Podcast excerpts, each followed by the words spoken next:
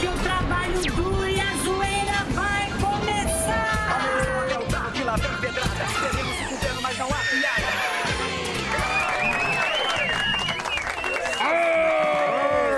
Oi. Olá, tudo bem? Olá. Olá, tudo bem? Olá. Como é que vocês estão, meus queridinhos? Tudo bem com vocês?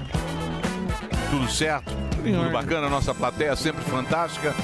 Canal do Mantena, lá está o Doutor Ó. Silva. Ó. Ó, Doutor Silva Mineiro, querido. Cirilão. Outro mineiro querido. Que plateia. Pasteleiro selvagem. Ó, a Aldinha lá, ó. Aldinha, dona de Ribeirão Preto. Queridíssima, com seus copos Stanley. Exatamente. Vamos trabalhar ou não? Bora, né? Então agora o nosso boa tarde para os bomboneiros. Como é que vocês estão, bomboneirinhos? Tudo bem? Estamos de volta com mais um assanhadinho programa Pânico pelas comportadas plataformas da Jovem Pan. Bem-vindos ao programa mais feliz que Vladimir Putin jogando War. Sextou, e você já sabe. Dicas tesudinhas do programa.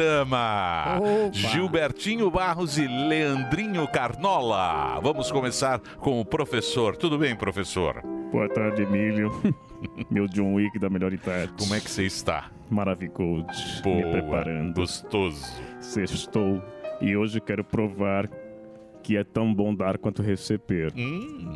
Já me besuntei de Victoria's Secrets morango com champanhe. Estou do jeito que o diabo, que o devil gosta. com todo respeito, a varinha do meu Little Harry vai ficar em carne viva. Vou tomar um belo bourbon e ficar mais louco que um labrador correndo atrás de paus e bolas. Posso não ser atleta, mas hoje vai rolar muito salto com vara. Peço licença que ainda tenho que ir ao salão fazer meu dia de princeso. Gratiluz e sentem com moderação. Agora é com você, Little Lion. Ah, carnal, carnal.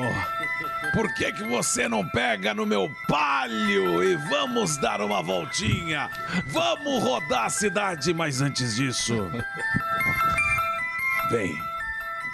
Vem.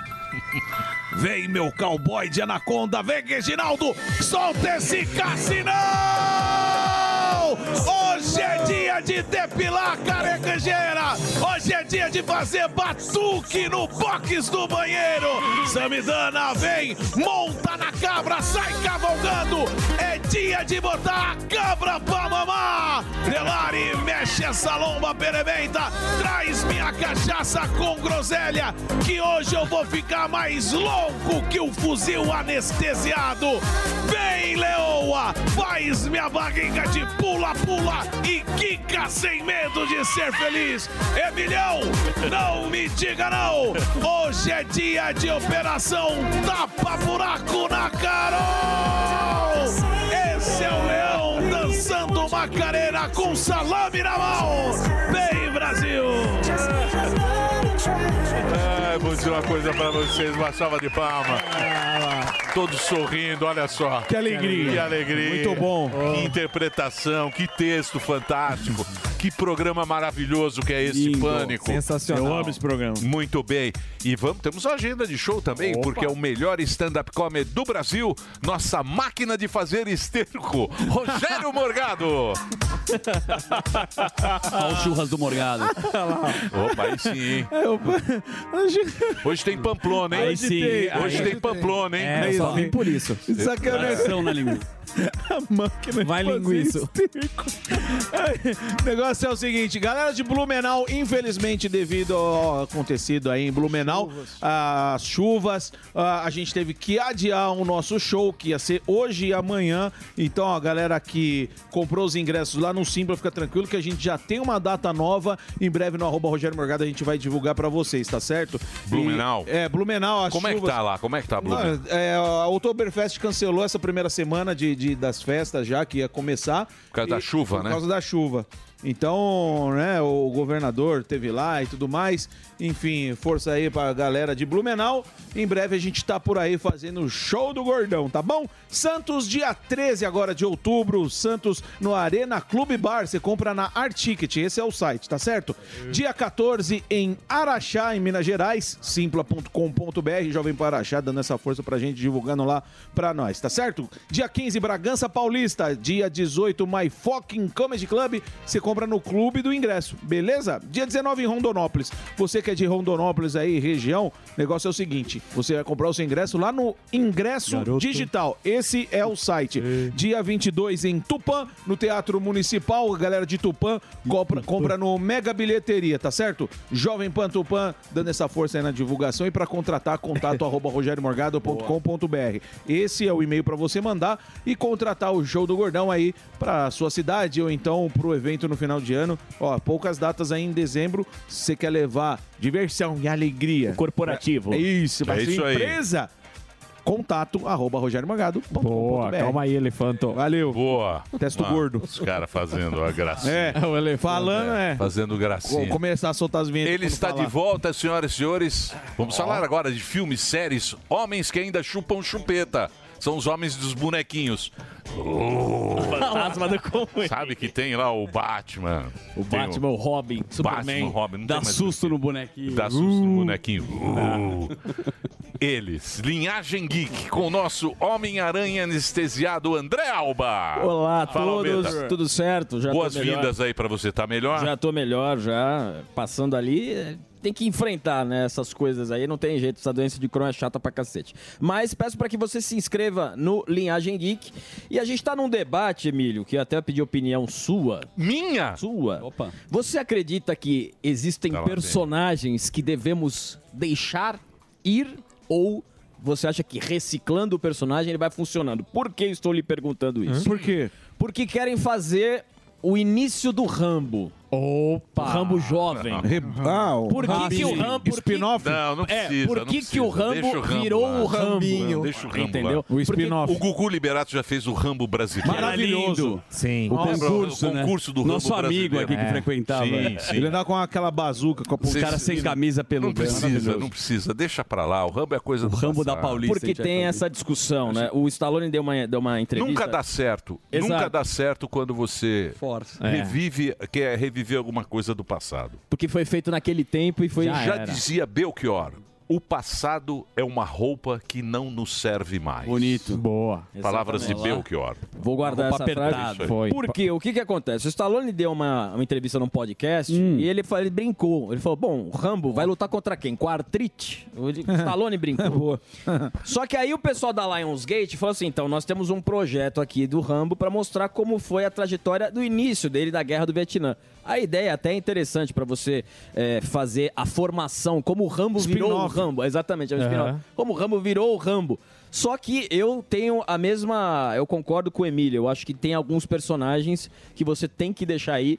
E também mostra que Hollywood está com uma crise de criatividade gigantesca, porque muitos filmes lá da década de 70 e 80 eles são revividos com spin-off, com reboot, com remake. E você não tem eh, filmes novos, você não tem filmes para marcar a época atual. Você está dependendo dos filmes antigos. E é uma grande discussão se aquele personagem Que que, não tem você muito gosta pra onde ir bastante. o Rambo. Exato. Por exemplo, Star Wars começou lá do. Do, Chato também. Já foi Não, é legal. merda. Chato. Não, lógico que não. Chato. Puta, Star Wars. Ali, ali você tem pra onde. Ah, Espada, espada. legal, legal é. Golda. é, Legal é Golda. É ruim. Uh, ruim, assistiu, Golda. Golda? É, Não, legal bom é brincar com a espada. É, legal mesmo. 50 anos brincando com a espada.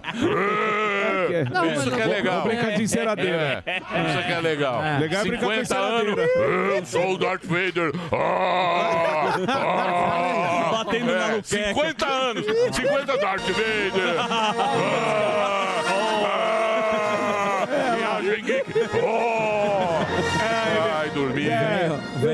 tá se Vou dar um soltando esses terreno. dias. Os caras não. Olha lá. Olha lá, olha lá. Clássico. Isso é demais. Olha, Isso é maravilhoso. 50 anos. Isso. 50 anos nas costas. Não, mas o que eu quero dizer é que é, tem filme que você tem, tem filme que você tem pra onde ir, tem filme que você não tem muito pra onde ir. Ah, mas a Golda pode fazer a Goldinha. É, Goldinha. Pô, a Golda, Golda, Golda Meir foi uma das mulheres mais empoderadas do mundo. Uma mulher que nos anos 60 comandou o exército Você não de conheceu a Israel Princesa Leia. É. Sozinha. Criou o Estado sozinha. Israel, né? É. Então, Vai assistir. Ah, você não a e Princesa Leia. E fumava. Chesterfield. É, e Fumava Chesterfield. Fumava gostosamente. É. Conheceu a Rainha Amidala? Muito bom esse Ah, filme. então, Pode então assistir, pronto. esse filme é bom. Bolinho Ah, de. Outro filme bom Vamos lá. que eu assisti, que Ah, você gosta. Protetor. Protetor. Protetor 3. Protetor 3, esse que eu ia Muito bom sugerir. também. Muito bom, Denzel Washington, Esse é o- fantástico. é o último também. Colocou- Graças a é o- Deus não vai ter mais. Colocou John Wick no bolso Robert Macau. maravilhosamente bem. E falando de Sensacional. de... e- Peraí, Sammy, estamos falando ainda. Que isso, alô, hein? Raça- Que querer participar também. É que o Sam me cortou. O Então. Sam é bom dos filmes. O Sam é bom. É. Você não- Quem gosta de esses filmes de tipo. é, Ação? é é? John É de ação, né? é de ação. Morte, morte. Isso. Fi- Filme pra homem. Aventuras. Não é filme esquerdista. Testosterona. La La Land. Não, o cara nem atira, que é Porradaria. esquerda. É. Esse filme aí é, o, é, o, é o último, Denzel Washington. É bom esse filme. É. tem, Fantástico. tem, tem um, dois e o três. Eu não O- assisti nenhum. Isso é Você que falou pra mim. Eu maravilhoso. achei bom esse. Vou assistir. É, na Itália, locações Isso. Maravilhosas. Sensacional. Falar o nisso, ir já pra é Itália. maravilhoso. Costa Putz. Malfitana. Nossa, Sim. Sammy. Vamos pra lá no fim do ano. Vamos gravar de lá. Puta, É que é delícia. frio, né? Festival das Trufas, o Sammy Sim, nunca levou vai- a gente. vai, O Sami vai Show. Falando em filme pra família, série pra família, estreou, acho que ontem, ontem, ontem o Lupin. O Lupin, terceira- bom, o cara que rouba o museu, É, mas ó. sessão da tarde, mas, mas é, é bom, já é terceira. Faustinho, deixa o Sam brilhar. Terceira já Mas tá desculpa, ruim. só tô falando. O bom é um. Eu não vi a... Lupin é bom. Não, o primeiro. A primeira é boa, as Agora- outras todas uma porcaria. Aquele filho dele é uma porcaria chato. Chato demais, concordo Se o você velho. não assistiu o Lupin, assista o primeiro, só o primeira. Por quê? Só um que é bom? só É. um. O Bom ator. O é muito É. bom. O Lupin né, fez os o é intocáveis, você pode me corrigir? É, o negão, o negão. Bom, Ele é bom, assim. Muito bom esse Ele é ator. sensacional. Como é que ele chama, O sabe? Idris Elba? É, É o o Maci. Mar- O Maci. Isso, O o Marzi. Marazis. O Marzi. Ah, É. achei que o que fez o. que- O- ele- os Intocáveis. Os? Intocáveis. Olha ele aí. É. Quem falou que ele não vinha? Ele Agora é um- Lupin é ruim demais. Jesus. Não, o- a primeira é a boa. primeira é boa, mas depois não dá pra ver. Não, não, não vi a É muito zoado. Agora, mas... Toda a primeira é O boa. que mais? Mas é isso. Eu acho que é isso. Pô, um dos melhores. Rambo jovem. Não, Rambo não. jovem. Rambo É tá tocando velho. uma. O, o, opa, O Rambo adolescente. Rambo 2. É. Rambo adolescente. Rambo teenager. Dando tiro. Ram- Rambo no TikTok Vou dizer uma fazendo coisa live. pra você. A sociedade, a sociedade está doente. Está. Eu concordo com você. Então, por favor, você, querido ouvinte, que nos acompanha, tenha um pouco de piedade. Eu não peço nem empatia Isso. com o nosso programa. A sociedade está doente e nós, fazendo parte da sociedade, também não estamos muito bem Opa. Não. das nossas. É importante a sinceridade. mentais. É importante você entender isso. Sim. Não é empatia que eu lhes peço. Eu lhes peço caridade. Entendam-nos como membros da Isso, sociedade, certo. uma Exato. sociedade completamente xarope, Alucinada. Isso. alucinada. Para onde vai isso? picareta. Não, Não sei. sabemos. Mas vamos Nós tocar o temos barquinho. uma esperança que é ter um bom convidado na sexta-feira e graças Isso. à Paula, diretora, no programa de hoje teremos um dos maiores ex-ministros Um da maiores? infraestrutura, o governador do estado de São Paulo, Tarcísio de Freitas. É isso aí, Dedê. Muitos assuntos para serem debatidos. Aí ele tava jovem, É, Tava mais magro, inclusive. Tava jovem. Mas ele é gente boa, tá meteu com o pescoço. dente no dente. Deixa eu Bom. falar. Chegou, Delari, chegou o governador, para tudo. Para, Isso. É, a gente vai embora e ele fica. Daqui a pouquinho o Tarcísio aqui, ele chegou, a gente para. Para tudo. na hora, porque é uma presença ilustre. Presença de categoria nesse programa. Não é todo é isso, dia. Suzy. É isso aí, Emilhão. Sexta-feira, mas calma, tranquila. Estamos no Não, break. não tô calmo, não. Não, também não, só tô disfarçando. Gravei um piloto agora, eu e o Rubens Barrichello. Pilo- piloto no Vasco da Gama, né? Piloto de graça, que grava de piloto. Lauda. Já pode fazer com capacete É. daqui a pouco. Faz um piloto aí pra mim. Mas faz mais espojado. A primeira não ficou mais- tão mais legal. orgânico, não tá orgânico, não tá muito legal. Se Grava mais solta, Emílio. Faz o texto mais Ó, precisa ganhar carioca. 30 Acaba mais- segundos. Acaba mais pra cima. Faz mais É. leve. Seu diretor, né? Voltando a calma. 50 anos. Magal de- pede pra gravar duas vezes. Magal, Primeira é fica boa e ele não Magal. grava. que mais? Que mais que é o seguinte, dessa forma descontraída, já que estamos aqui com, esperando o Tarcísio, você sabe que teve um presentinho básico que viralizou na internet? O príncipe saudita, o Mohammed bin Salman, estava saindo de um evento quando uma criança pede ao príncipe uma Mercedes-Benz. E você sabe que o esse homem, é o homem que é do Al Hilal, Samidana. Sim, é o cara mais rico Mais do rico, mundo. né? É. O cara que contratou da Arábia Saudita, da, contratou o da Arábia. Saudita. E aí tem aí o vídeo, a criança aborda ele e fala, pô, eu queria uma Mercedes, príncipe. Ele fala, é, me passa seu endereço, que eu vou te mandar um presentinho.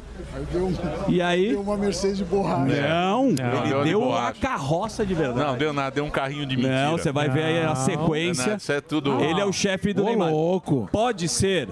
Aí a gente vai ter um novo quadro Leonardo. aqui pra gente não se ferrar. É, fake ou não é? É ou não é? Vocês, de- sabe aquele do Ah, Fantástico? sim. É fake ou não é? Pode ser que os caras tenham- fizeram um Detetive, Leonardo. é, a gente o não vai lá pra, pra Emirados Árabes, Arábia Saudita, enfim. Eu só achei estranho uma criança virar pra um cara e falar: ai, me dá uma Mercedes. É, lógico que a mãe que Eu- mandou, o né? pai que mandou. Eu acho que meio estranho isso, mas tudo bem. Sei lá, mas que o é cara... o, o Salmão. Pri- primo e o Jalim do- Rabê. e- o Jalim Rabê costumava Vo- dar é, muita Rolim coisa. Rabar. Da- dava. Rolim Rabar, não. Rolim Rabar era ruim. Ah, é, ele é de É o Abu Dhabi. ruim. Abu Dhabi. Sim. O Jalim Rabê que dava. Bipal, né? Aquela cidade. Tem o, tem o príncipe morava, japonês, que é o Sugiro Kimimami. Não sei É. se o Sami já foi pra Tóquio e do conhece. Kevin Mamar. Sem gracinha, verdade. vai. Vamos lá, que Sugiro mais? tá certo. Muita Olha, não deu pra porcada. Um abraço enorme Não, pro não vai, Reginaldo. não vai brincar com Eu vou brincar, Não porque aqui- vai brincar com Vou os palmeirenses. brincar. Pode Isso é pular. elegante. Não, Vamos assim? respeitar Não, a não, pelo amor dor. de Deus, Boca Juniors vamos respeitar a dor dos palmeirenses. Segredo tá Não feliz. vamos Os zoar. lá bomboneiro? Não, não. Pode Mas pular a matéria. Você vai pular o eu Palmeiras? vou pular porque eu Você respeito. vai fazer isso mesmo? Não é Crefiso? possível. Eu respeito muito o Crefiso. Não é? Eu respeito. Só eu- põe então os memes de leve, então, Não, só eu, eu rapidamente. respeito muito os perdedores. Tá bom, então eu vou colocar uma musiquinha pra comemorar em homenagem ao lá, lá Reginaldo. vem, lá, Olha lá, lá vem, lá, lá vem o São Colocar as combinadinhas. Tricolor do 30 anos sem ganhar nada. É o Strica. Cafu, É. Antônio Carlos É. e Ronaldão. O último título do senhor o Zete. Ó, Palinha. Olha lá, pra você, Reginaldão. Ah, ele tirou o celular. Boa, boa, Reginaldo. Boa, Reginaldo. Não é vai isso aí, deixar, não vai deixar. Mas É o. Palmeiras teve raça, Não vai segundo... mexer, não. Não vai mexer, Você não. gostou do, do Palmeiras, ô professor? O negócio é o seguinte, o Palmeiras foi muito Professor. bem. Eu entendo de tudo, né? Futebol. Eu podia ser, Professor, podia, vai ser, cair o podia ser técnico da seleção brasileira, eu sou muito melhor que o Diniz e tal. O negócio é o seguinte: o Palmeiras jogou muito mal, né? Chega de ganhar, já tá bom. Agora, quando colocou a molecada no segundo tempo, começou, foi bem, foi bem, mas não foi o necessário pra ganhar do Boca. Que o goleiro acabou com a partida. Me lembrou muito da Argentina no, na última Copa do Mundo, que ganhou praticamente o jogo sozinho contra a Holanda e contra a França. Tal. Então o negócio é o seguinte: chupa a porcada. Não adianta tirar meu áudio, não, Reginaldo. Agora você chupa também. Boa. Olha lá. Que os mais? memes. É, tá bom, tá bom. Mas o Palmeiras, né, de novo. Na verdade, seria mais legal o Palmeiras Chega. ganhar a Libertadores Não, e não. ficar sem o Mundial no final. Não, chega. Porque já. Olha lá, se acalma aí, lá, bomboneiro. O Erec gosta desses memes. Gosto. Essa é a presida do Palmeiras. Tá mais calmo? E tá gosta, certo. né? É uma brincadeira aqui saudável. A parte boa do futebol É saudável você... porque você não é palmeirense. Eu sou tricolor do É. coração, mas quantas vezes São Paulo bateu na trave? Agora que tá numa fase legal. Sim, tá legal. Oh, Ah, ô, tá uma loucura. Tá, tá mal? Tá, Nossa, não, tá, tá bem. todos os Fase títulos. ótima. Perigoso cair também no, no, no tá, vai, né? vai, brincando. tô tentando colocar, mas o Reginaldo não deixa. É isso É aí, verdade. Reginaldo. Então, sem brincadeira. Então vamos pra próxima, Vamos né? para a próxima sem brincadeira. Vai lá. É o seguinte: um brinquedinho russo. O Putin diz que a Rússia testou a arma nuclear de nova geração, Emilhão. A arma é o Burovestink, um míssil de cruzeiro com propulsão nuclear e capacidade nuclear, com alcance potencial de milhares de quilômetros. É o seguinte: a gente parou de falar da guerra, mas quando o Favale veio aqui, ele falou alerta amarelo. Estavam, o Favale falou alerta amarelo por causa da guerra do Putin. Sim. E você sabe que tá uma situação, OTAN entrando, alguns países querendo sair. A gente não sabe qual que é o final dessa guerra. O ponto é, os Estados Unidos não quer mais financiar a Ucrânia. E tá ficando muito cara essa história. né? Ninguém Tem- quer. Ninguém mais quer participar. E os russos têm uma tradição de continuar muito tempo sem perder na guerra. Falou Favale aqui pra vocês, Como chama geopolítica. aquele da Globo lá, aquele... O William... Não, tem um da César Globo lá. Trolha. Não, não é o César Trolha. Nem o... O, como é que ele chama? Evidente. Bocardi. Márcio Boca-. Não, não é o Bocardi. Tem Márcio um lá da Canuto. Globo, Qual jornal? Globo News, da Globo News. Globo News. Valdo. Que fala, não é o? Valdo. O Valdo é o, O Guga. Chakra. Guga Chakra? Não, Guga o que Chakra. fala de, de, de, de geopolítica. Patrício Poeta. Não é, Patrícia. Bom, mas enfim. Não deixa pra lá. E eu chamo aqui de novo um vídeo, é fake ou não é? Pra não cair numa pegadinha aqui. Você acompanhou a história que foi o Putin com Kim Jong-un brindando? Isso é verdade ou é Maravilhoso. mentira? Na tela. Isso é verdade ou é mentira? Porque quando brinca, você sabe que foi. Não, é que o cara, o cara fez um... O Leonardo. Uma edição. é, Não, pegou é o take. É. Mas Pegou é, é interessante. É uma brincadeirinha. É uma É. brincadeira, mas é uma coisa interessante que é.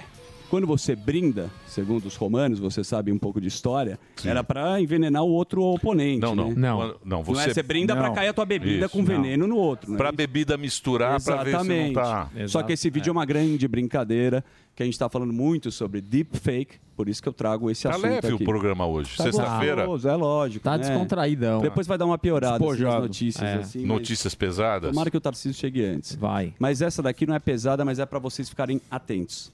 Celebridades denunciam golpes com deep fakes. A gente fala muito sobre isso. A gente. É, é o seguinte: você recebe uma oferta de um carro de luxo, uma viagem por preço baixo, né? Celular. Daí você sabe. Um, dois, bem. três milhas. Exatamente. Mas a, a história é um pouco. Europa por 420 reais. Primeira classe. É, como a gente mostrou Na ontem. executiva. Primeira classe com mil reais, assim, Ah, é. nunca funciona. Esse youtuber que está no vídeo aí, eu vou pedir pro, pro Magal colocar novamente, é o Mr. Beast. O Mr. Beast, Emílio, Certo. talvez você não acompanhe, porque é uma coisa mais jovem. Senhor Besta. Ele é um dos maiores youtubers da atualidade e ele é o cara que mais viraliza em todos os tempos, assim, 500 milhões de dólares de, de patrimônio. É o homem do momento. É mentira. Não, tá bom, você não acredita nisso. É então- tudo mentira desses influencers. Mas não importa É, o cara tem- com seis meses já é bilionário. Dois É uma milhões mentira. cada story. É, Eu posso falar porque que ele é tá tão rico. mentira que você Blaze- cai nesse é por causa da Blaze. É. Pessoa cai no O conteúdo dele, que é muito bom, inclusive, é, traduzido para o mundo É, inteiro. nossa, é uma loucura. Mas não importa se ele é rico ou não é. O importa são os golpes. E como são feitos? O cara pega a cara do Samidana, como a gente mostrou aqui no programa. Puta, né, essa que- cara? Inteligência artificial e fala como se fosse o próprio influenciador. E eu tô dizendo isso porque eu tenho acompanhado a Meta, né, com o Mark Zuckerberg. e o WhatsApp agora É. vai colocar alguns influenciadores, já testou nos Estados Unidos, pega a cara do Snoop Dogg e você consegue conversar com o Snoop Dogg com a inteligência artificial. O que que acontece? Tipo padre. Pensa não na falou. política, Tipo o cara... padre. Tipo padre. Ó. o padre adiantou uma coisa que já tem do chat GPT, é muito bom dele.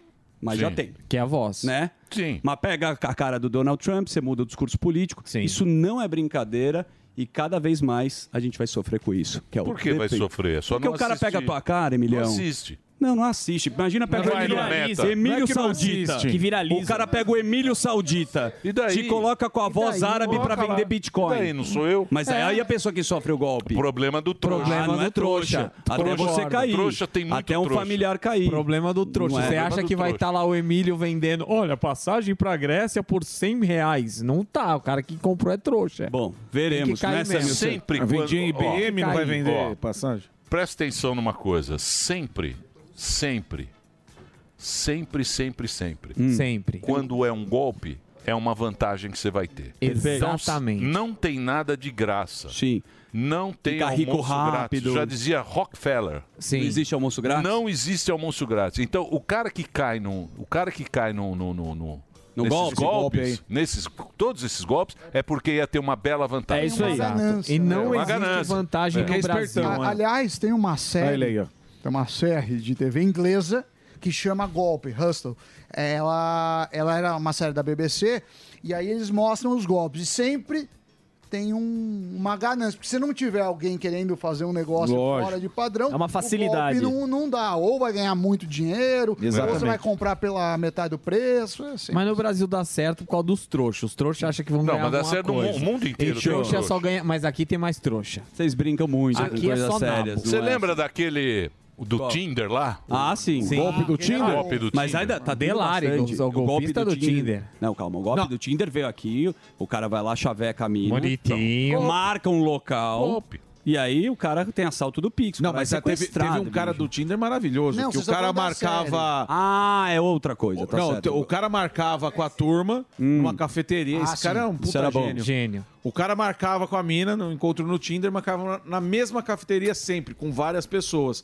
Dava meia hora aqui do horário, ele desmarcava, ó, não vou poder ir. Aí a pessoa já tinha tomado café, o que que era o cara? O cara era o dono da cafeteria, um puta gênio. É isso Não, aí. Esse é o gênio. Não, Delari ele- gosta. Não, ele falava mais, ele falava, ó, pede uma sobremesa aí, um doce, porque Vai os doces são pedindo. muito bons.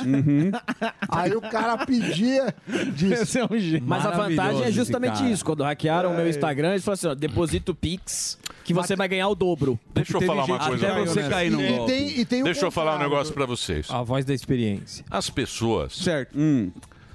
durante 16 anos, votam no Partido dos Trabalhadores. Por livre e espontânea vontade. Por livre e espontânea vontade. O cara sai da casa dele. Feliz, com a certeza. No dia que ele poderia estar na praia, poderia estar com a família, ele sai da casa Beto dele, Carreiro. vai lá e aperta o 13. Com os dois dedos Você acha que o cara não vai cair no Tinder, no 1, 2, 3 Faz milhas? parte, né? Faz Da- parte. da ganância Não, não, humana, da burrice Eu humana, de tenho que dar uma A burrice pequena, é- uma a burrice- discordada. a burrice o cara é- chega pra você e fala que você vai comprar picanha a 20 reais, que você vai tomar cervejinha, que você vai no seu mesmo chaveco. Ô, meu querido, eu aperto o 13 até com o nariz É, fazendo então. assim. É isso aí. E tem um cara que fez o contrário. O que o cara fez? Ele queria arrumar mulheres e ele entrou pra ver quem estava vendendo é, vestido de noiva usado.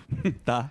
Aí ele começava a chavecar, porque é um público Sim, carente. carente e solteiro. Zuzu me Ê, Samidana. E, vo- e você pode ver, e todos Lá eles, Sul, todos os influenciadores, eles são muito ricos, têm carros maravilhosos, casas Sim, porque imensas, e tudo mentira. Lógico. É tudo Finge a mentira. ser até ser, né? Tem uma série, eu não lembro agora o nome. Eu É- não consegui achar. Vocês falaram que era do golpe da, de... Não, são vários golpes. Ah, só de influenciadores, também, é nem tem essa série. Mas esse é documentário. O que eu falei é, é ficção Bom, mas tem va- Bom, esse assunto, Vários. olha como rende. Todo É. mundo se interessa Alguma por ele. É. Na você Netflix que trouxe. Não, é lógico. bombou pra cacete. Você falou né? em ser Olha lá, enganado. olha o Sami aí, ó. É. Ó, Olha o Sami ó, garotinho, garotinho concessionária.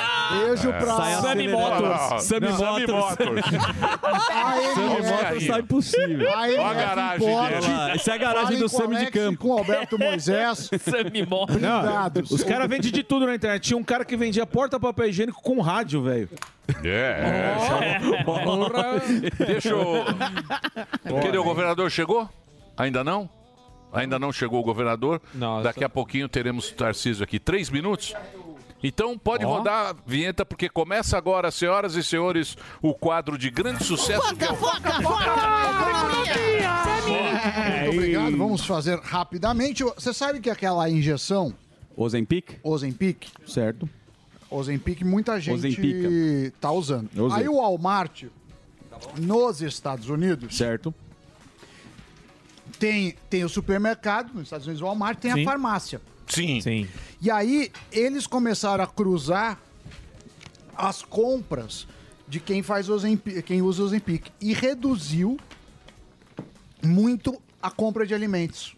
O, o cara que usa Ah, o cara que usa o Zempic, ele come menos. muito É. menos, assim, Porque você fica meio enjoado. fica É. muito É. enjoado. É, eu- usei. É, você inibe realmente, assim, a, a fome e o cara chega a perder, sei lá, quase 20% do, do, do, do peso. Então, Mas procure um médico. É, mas por tem que favor. fazer no médico. Não, é Exatamente, lógico, é lógico. Esse negócio aí. pode usar bastante também por É, um mas, é longo que lá, período. mas é que lá, como a venda, que o Sammy disse, é, você chega lá e compra, a galera tá fazendo isso, aqui né? também, acho que não tem Não, receita. aqui não. Tem. Aqui você tem que receita. De receita. prescrição.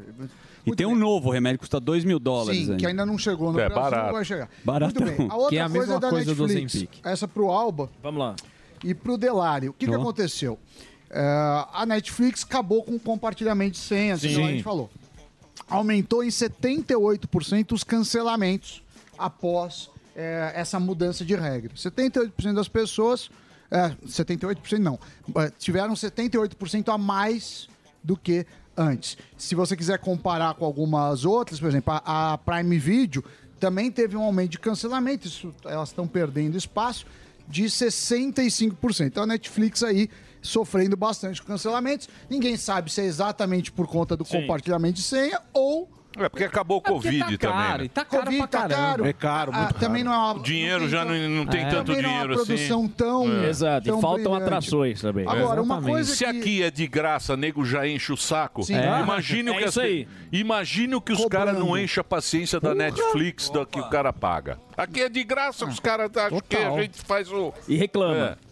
que mais, A outra professor? notícia, você lembra que a Toy R Us Toy- tinha Toy também Us. a, a, a Toys R Us e tinha Babes R Us, que Aham. é uma Faliu também, né? Faliu. Agora vai voltar. Tá voltando. Seis anos depois, estamos de volta.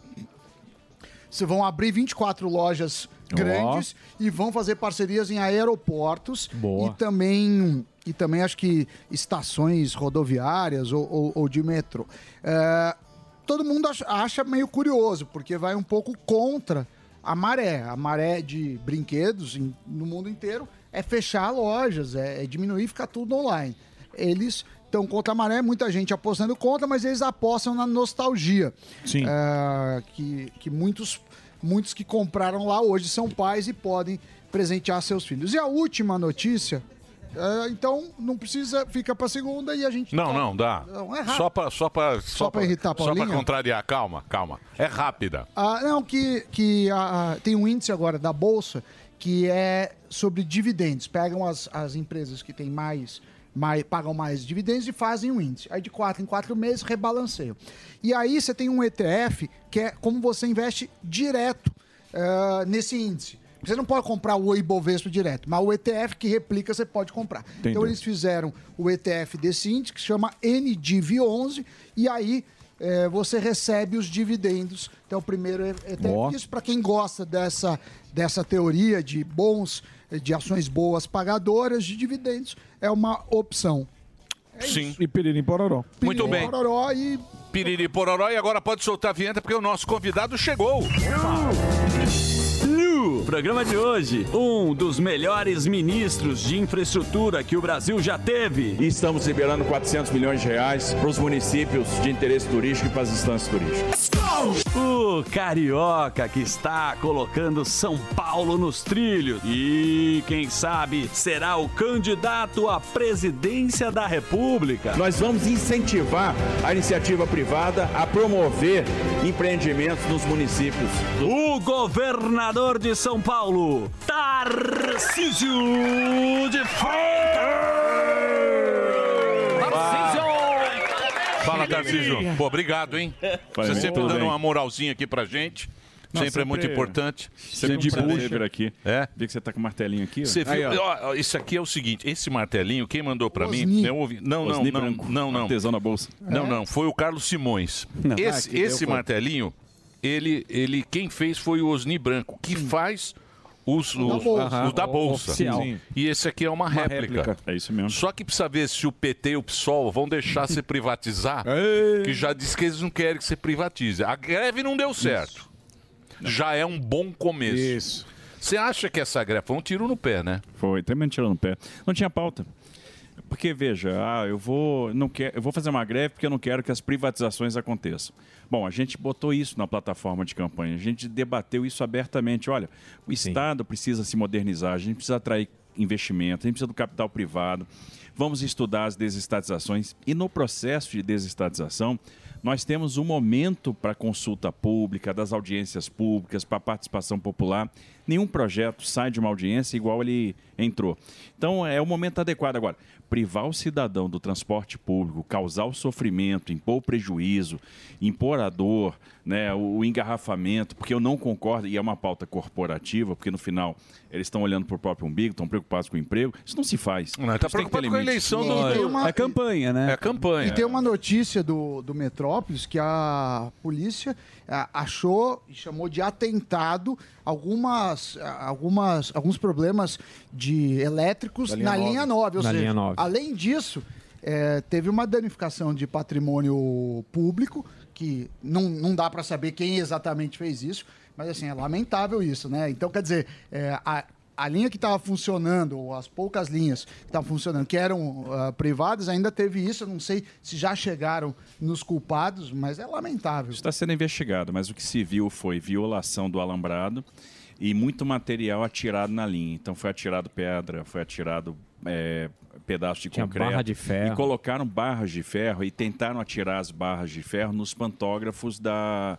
é, é, é, da alimentação do trem. Sim, para Então, para causar curto-circuito, etc., para causar uma oscilação de energia, um bloqueio dos trens. Então, isso está ainda em investigação, não dá para afirmar, mas tem muita evidência que isso pode ter acontecido. Agora, Tarcísio, né, desculpa, Alba, só para continuar nessa questão do metrô, é, como que se derruba essa narrativa? Porque o que eles falam é, ah, vai cair a qualidade, o preço vai aumentar, é, o cidadão que vai acabar pagando. Como que desmonta essa narrativa para quem ainda tem dúvida que privatizar as linhas do metrô é a melhor opção? Olha, a primeira coisa, a gente tem que olhar a história de privatizações no Brasil. Vamos pegar a telefonia. Um exemplo super bem sucedido, democratizamos o acesso ao telefone. O telefone que era um bem lá atrás, Sim. Opa, usava, né? duas linhas, né? É, a linha, declarava, Declarava imposto de imposto de renda. renda. É, hoje é democratizado, o brasileiro tem acesso à, à comunicação, né, tem acesso a essa ferramenta de, de facilitação da vida. Hoje a gente tem 5G. Vamos pegar o seguinte: quem controla a tarifa é o Estado, tem uma regulação, o Estado arbitra. Nós temos linhas privatizadas e a tarifa é a mesma da tarifa, é a mesma tarifa pública, porque é, nós temos uma clearing que faz esse acerto.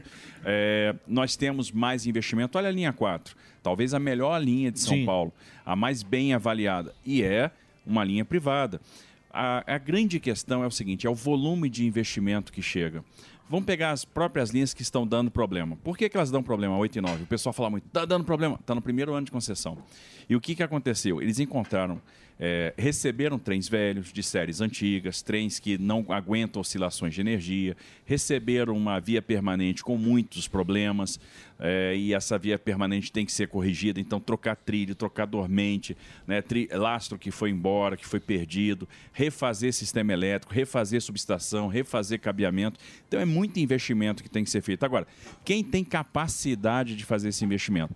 Nas linhas 8 e 9, por exemplo, serão investidos 4,5 bi nos próximos anos. Caramba.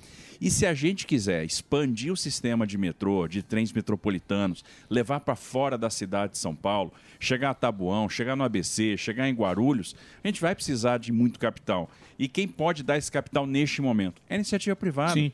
Essas empresas hoje, e isso tem muito a ver com a greve, têm um comprometimento muito forte de receita eh, com o pessoal. Então, que que eu- que- qual é a pauta da turma? É corporativa. É o seguinte, Exato. puxa, será que eles vão manter uma um organizador de fila ou um segurança privado, concursado, ganhando bons salários numa situação de privatização? Essa é a, é- é- essa é a grande que- a questão subjacente a essas greves. Porque a iniciativa privada vem com capital, vem com eficiência, vem com investimento.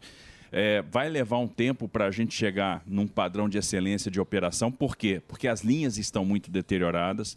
Só para se ter uma ideia, nós vamos fazer em fevereiro o leilão do trem Intercidades, a ligação Campinas-São Paulo. Ah, é que é Prometido, né? Que está prometido. Desde a Dilma. Lembra a Dilma? Isso, Dilma era na pro Rio. Copa. Esse que você quebrou lá, o, o martelinho que você quebrou? Não, Eu quero, Quebrou eu quero oficial. quebrar esse, E mas vocês taxaram você de. Como é que era? O de, Thor. É, bate muito forte, muito ba- violento, Ah, é, muito Marcelo. violento. violento, é. Tem que É bater violento. mais macio. coisa, hein? Não, que não, turma, bate hein? a Que a- turma, hein? a- a- que oposição boa que você a- tem, hein, a- Tarcísio? a- Pelo amor de Deus. A martelada forte, o pessoal fala, né? É, pô, Exagero. Isso é o machismo, não, não sei o quê. machismo. Isso remete pra escravatura. Não, não é nada disso, cara. Meu Isso dá- Deus. Dá, like pra caramba na rede social, pessoal Bomba. amarra, bomba pra caramba, 20 milhões de visualizações, é essa a história da martelada. Ó. Mas enfim, é mó barato. Né? E- Mas tá falando da linha. E é, uma, é, é é um momento de extravasar, né? Porque dá, dá tanta. Euforia. é, tanto trabalho para estruturar um negócio desse que quando você chega lá no final, você tem que comemorar mesmo. E a gente tem que celebrar cada vitória. Bom, aí Campinas. Campinas, São Paulo. Nós vamos fazer no dia 29 de fevereiro o leilão do trem Intercidades. Primeira ligação de trem de média velocidade de passageiros do Brasil, duas regiões metropolitanas e tal. 13,8 bilhões de investimento. E aí, quem arremata o trem Intercidades leva junto a concessão da linha Rubi, da linha 7. Então vamos lá.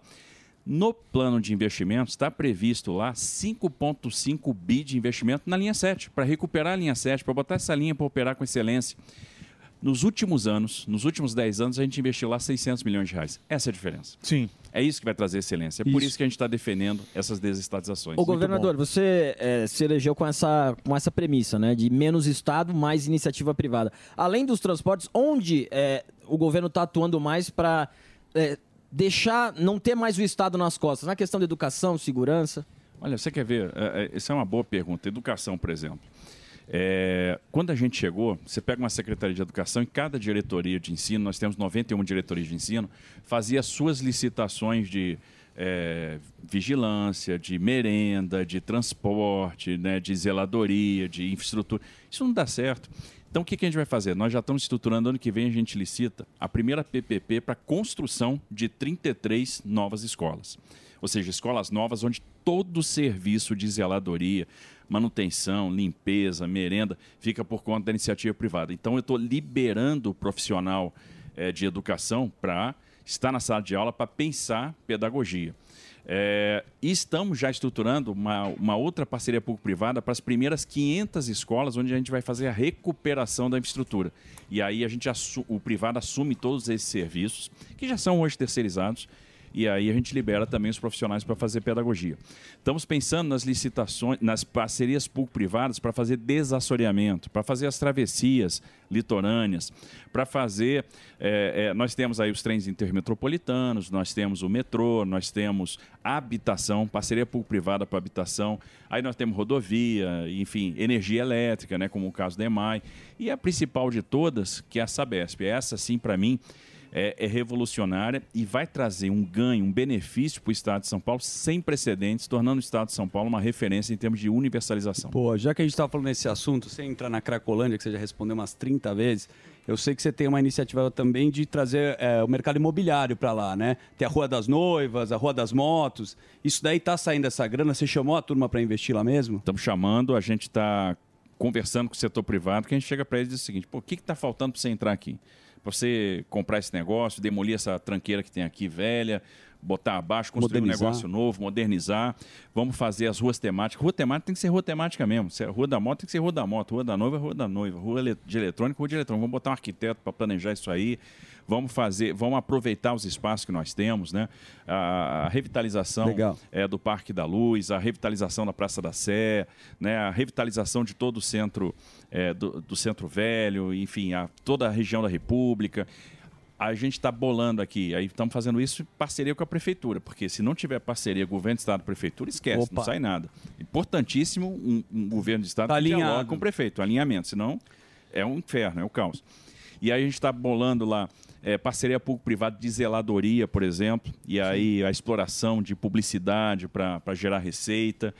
A PPP do Centro Administrativo está tá avançando, o projeto está ficando bonito, está ficando legal. Em pouco tempo aí nós vamos lançar o dentro do conceito que foi desenvolvido o concurso público para a gente arrematar o modelo.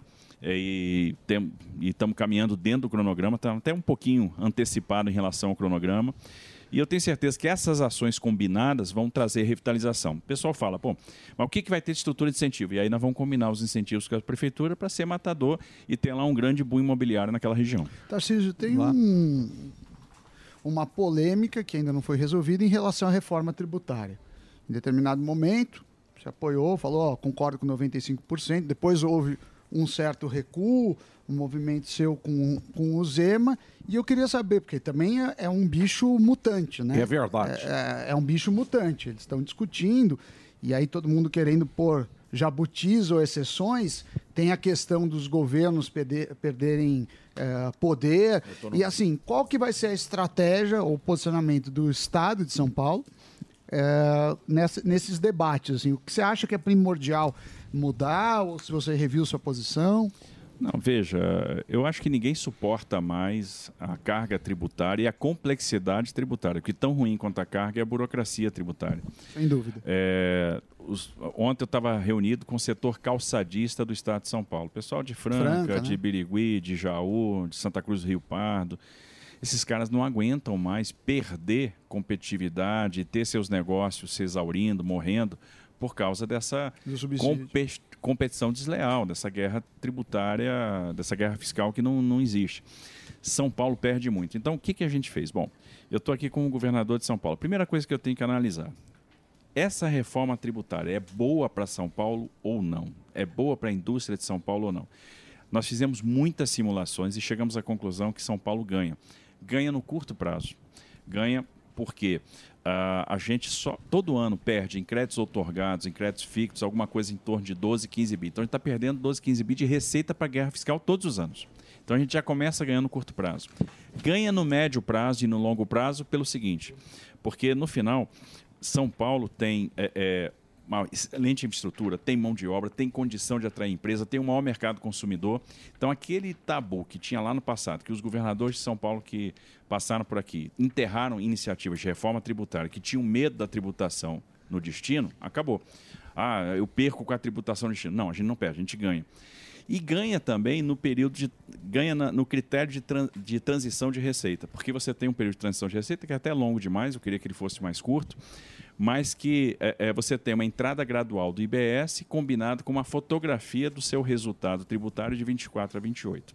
Como São Paulo tem muitos benefícios tributários que têm tempo eh, limitado, ou seja, grande parte deles cai em ano que vem, e a gente está fazendo estudo econômico para ver o que, que faz sentido e o que, que não faz sentido manter, nós vamos ter uma queda de alguns benefícios, a gente melhora a nossa fotografia sem aumentar tributo, que é o que alguns estados fizeram. Vários estados ano passado já visando, eh, primeiro para recuperar a receita, e dois, já olhando a questão da reforma tributária, já estão aumentando a alíquota modal de CMS. Por quê? Quer chegar com uma fotografia melhor. São Paulo não precisa fazer isso. Agora, nós temos que fazer a revisão dos benefícios tributários.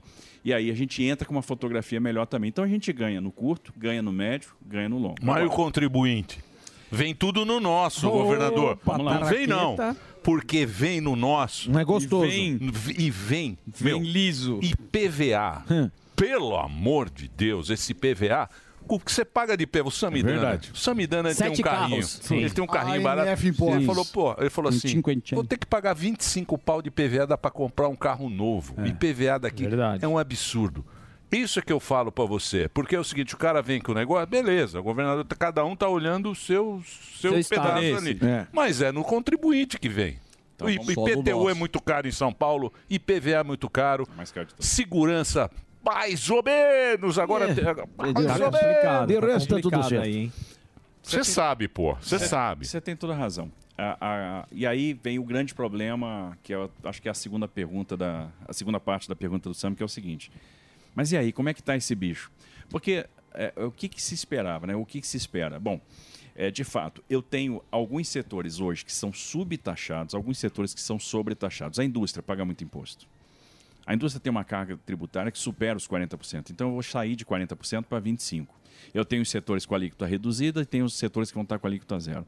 E aí começa a entrar exceção, começa a entrar exceção, começa a entrar exceção. Então se você fica com três patamares de alíquota, por exemplo, 25, 12,5 e 0, ok, ok. Eu acho que isso vai ser, no, no global, isso vai ser positivo. Mas não eu vai dar, né? Tô Vai ter desonerando a subir. Aí Não é vai dar seguinte, 25, Esse é o 12. problema.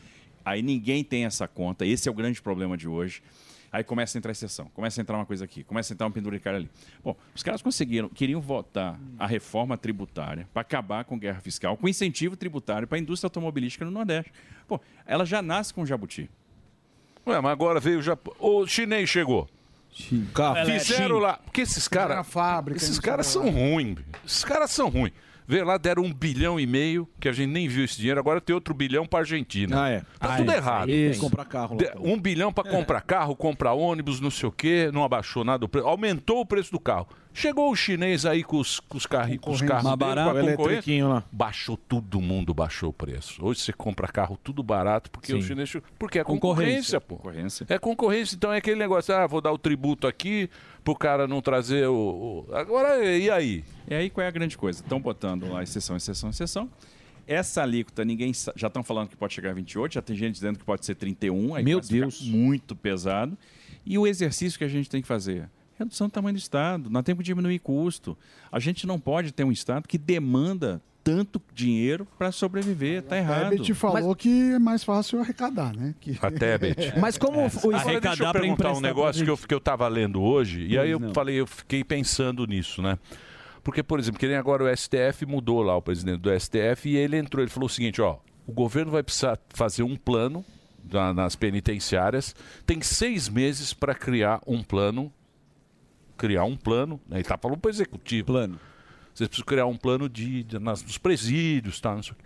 Daqui a pouco eles vão falar para você, olha, você precisa mudar a calçada, o Tarcísio, Revitalizar a- revitalizar as calçadas, as calçadas. Eu andei na sua calçada, não gostei muito. Você tem seis meses para mudar as calçadas de São TV Paulo. 85 Vai polegadas. ser assim? Olha, eu espero que não. Eu espero que com o diálogo a gente possa eh, definir bem eh, o espaço de cada um dos poderes. Eh, eu acredito que a gente vai passar por um período de ajuste. E eu acredito que esse ajuste é possível e vai acontecer. Não é possível que haja sobreposição de tarefas. Essa sobreposição sempre vai levar à ineficiência. Então, mas agora na Sabesp os caras pediram para parar a Sabesp também, né? Ah, pedir, o pessoal pode pedir qualquer coisa, né? Pararia por quê? Não tem por que parar. Esse, esse, essa intenção foi legitimada nas urnas. Agora, vamos lá. Por que, que a gente pararia? Primeira pergunta que eu tenho que responder.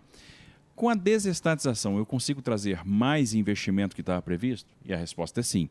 Eu tenho um plano de negócio atual de 56 bi de investimentos até 2033, eu vou fazer 66 bi até 2029. Consigo alcançar mais pessoas? Também. Eu alcanço um milhão de pessoas a mais. Onde é que essas pessoas estão? Nas áreas rurais e nas áreas irregulares consolidadas, que hoje não são objeto dos contratos da Sabesp, mas que, por imposição do marco, vão ter que ser alcançadas. Opa, então eu consigo trazer o serviço, levar o serviço para mais gente. Mais investimento para garantir água na torneira. Porque vamos lá, mesmo a, empre... a Sabesp sendo uma boa empresa, e é uma boa empresa, a água às vezes não chega na torneira. Ela não chega na Zona Sul, ela não chega. ah, Vamos lá, Pinheiros, às vezes falta água. É, não chega numa série de locais. E quando estressou um pouquinho o sistema, que foi agora nessa onda de calor, faltou água em Diadema, faltou água em São Sim. José dos Campos, faltou água na Zona Sul de São Paulo. Então nós temos muito o que fazer.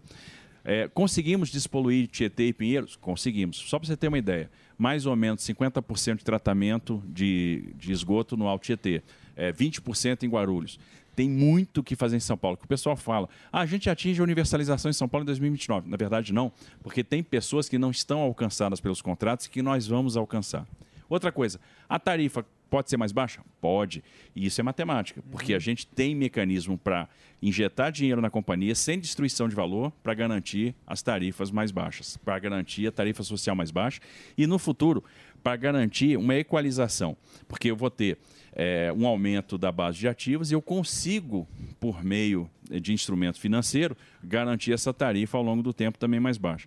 Então, eu vou ter tarifa mais baixa, eu vou ter é, mais investimento, eu alcanço mais gente, universalizo antes e mais uma coisa, protejo a empresa. E isso é uma coisa que ninguém está percebendo. Por quê? A Sabesp tem vários contratos programa com os municípios, que têm datas diferentes de vigência. E aí o que acontece? Esses contratos vão acabar ao longo do tempo. E cada vez que um contrato acaba, vai haver uma nova licitação, que pode ser vencida pela Sabesp ou não.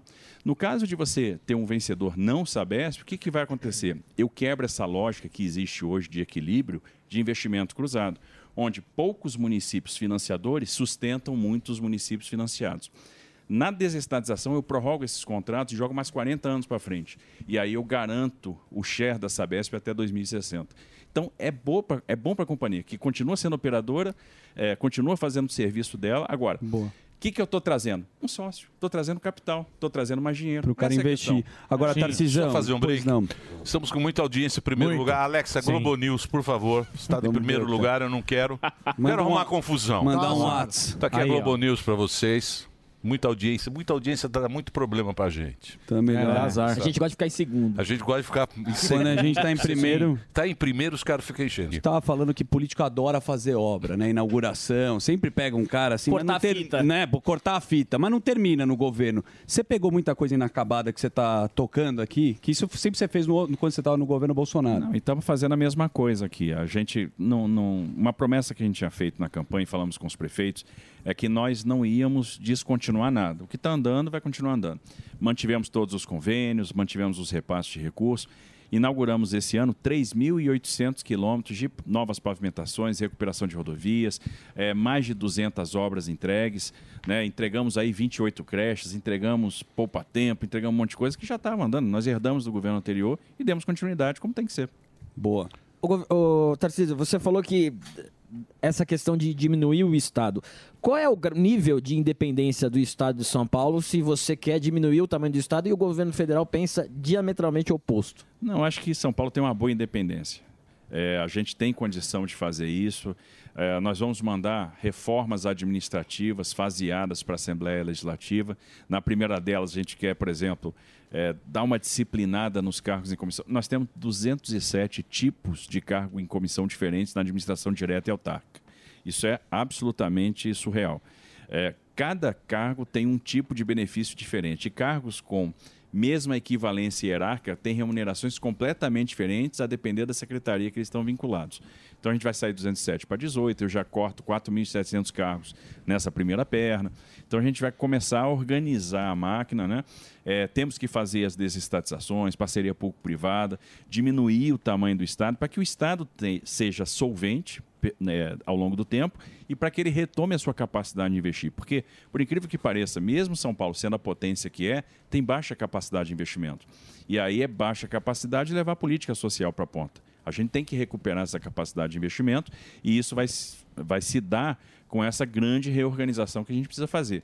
Por um lado, o que, que eu posso fazer para aumentar a receita? Sem aumentar tributo. Ou seja, cria- melhorando o ambiente de negócio, né? impulsionando investimento. Por outro, redução de despesa. Esse é o segredo para a gente conseguir eh, crescer e, e e aumentar essa capacidade de investir. Ô Tarcísio, eu queria entrar na questão que eu vi esses dias aí na- rodando na internet, questão do Detran, né? Que ah, o carro, quando ele é apreendido, né? Ele vai levado ao pátio, o cara de repente não pagou ah, os impostos que teve que pagar, o carro foi apreendido, né? Só que aí, ou moto, ou carro. Só que assim, é o seguinte, o cara paga o guincho, é um valor X, e esse guincho aí às vezes cabe oito motos. Em vez de ser diluído, cada um paga integral. Aí vai pro pátio, geralmente final de semana não abre, fica lá três dias. Às vezes o cara tem a moto ou o carro apreendido na Baixada Santista e o carro ou a moto vem aqui para Caieiras. Ah, o delegado Palumbo aí estava fazendo uma denúncia, falando que isso aí é uma máfia de guincho. Eu queria saber se você já tem conhecimento disso e o que fazer para diminuir, porque assim, é, geralmente quem tem um carro apreendido porque não pagou, às vezes é porque apertou o salário, diminuiu, o cara tá desempregado, não conseguiu pagar. E assim, a gente sabe que tem que. Todo mundo tem que andar corretamente. Mas o que fazer para diminuir essas punições para as pessoas, hein? Cara, é mais ou menos a mesma coisa que foi feito no governo federal. Observe que isso foi disciplinado no âmbito do governo federal, no governo passado, né, no governo do presidente Bolsonaro. É, havia essa preocupação com o cidadão. Então, por exemplo, se o cara. O que, que saiu de norma na época lá do Senatran, né? E deliberado em CONTRAN, etc. Bom, o cara tem um, um veículo preso. É, e ele não pode pegar porque o, o depósito né, o- não funciona final de semana, ele não vai pagar aquela estadia. Ele não, não é justo imputar esse débito ao cidadão. Sim. Nós temos muita coisa para fazer no Detran, mas muita coisa.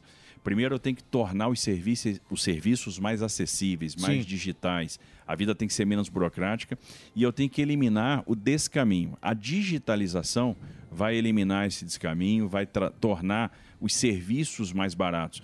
Os serviços do Detran de São Paulo são serviços muito caros. Né? E, e o, o- o cidadão tem uma prestação de serviço ruim e tem alguns problemas que a gente precisa combater. Então, o Detran pode ser mais ágil, mais digital e mais barato. E será? Nós estamos com um grande programa de digitalização e a gente quer chegar no final do ano que vem com todos os serviços do Detran digitalizados. Porque tem que ter. O cara não pode entrar dentro lá da- do pátio e pegar o carro. Você tem que pagar um, um guincho particular para tirar isso aí. Vocês estão querendo eliminar, não? Com certeza. E aí trazer as- o mesmo regramento que a gente já procurou trazer no governo federal, e São Paulo tinha uma resistência a aderir àquilo que era estabelecido pelo CONTRAN, nós vamos trazer aqui para São Paulo. Bom, o tema Boa. agora é segurança pública, tá? Ó. Ó, William Bonner. Você tá o quê? William Bonner. William Bonner agora. Peguei a bolinha É. da segurança É. pública. William Bonde. O Tarcísio cortou mais... que Tu- Calma aí, o Fuscão do que- o Fuscão que tá lá. Preto. Lá. Tarcísio corta mais de 15 milhões de programa de câmeras de- da PM de São Paulo. Pra quê? Pra aumentar o salário dos policiais? Na tela. Não. É, na verdade, a gente tem que fazer reaju- é, remanejamentos no orçamento para que a conta possa fechar. Então, por exemplo, o que, que é prioridade hoje para nós? Prioridade hoje para nós é ter mais policial na rua. Então, a gente está investindo mais em DGEM. Agora, o dinheiro é finito. Então, para eu bot- poder botar mais policiais na rua, eu tenho que fazer mais DGEM, tenho que ter mais recursos, vou cortar esse dinheiro que estava previsto para ampliação. Agora, os contratos que nós temos estão preservados, vão ser todos pagos, não vai ter nenhum problema, nenhuma falta de recurso. Mas além dessa informação que o Daniel colocou, eu verifiquei também que teve um corte de 98 milhões na pasta geral da segurança pública. É, tivemos que fazer ajustes. Agora, é, ano passado o orçamento da segurança era de 23 bi, esse ano é de 27. Certo. Então eu estou tendo que fazer alguns ajustes agora para a gente poder... Tira dali e coloca aqui. Exatamente. Muitos policiais penais reclamando aqui que. Puta, vocês estão ouvindo os penais que Guarda eles- Jujuba. Eles vêm sempre. O guarda Jujuba. Porque Guarda tem um negócio. Não, o guarda Ah. Jujuba é um inferno. Eles ficam olhando aqui, ó. O Jujuba lá, o concordão. eu não, Jujuba, o guardinha lá da praça, o é guarda nossa. Jujuba. Esse aqui, ó, Ficar com o cacetete. Puta, sei lá. Ah, O fizemos tá aqui, concurso. eu não falei nada. Da turma do concurso. O que eu Esse é do Detran. eu sei que, eu sei que é cara que tá aqui, Tá ó. com o Celtinha aprendido. Não tá o com a seguinte. Celta lá, não paga. Guarda o próprio Celta. É, eu pago. É, Motors. Olha lá. Muito bem.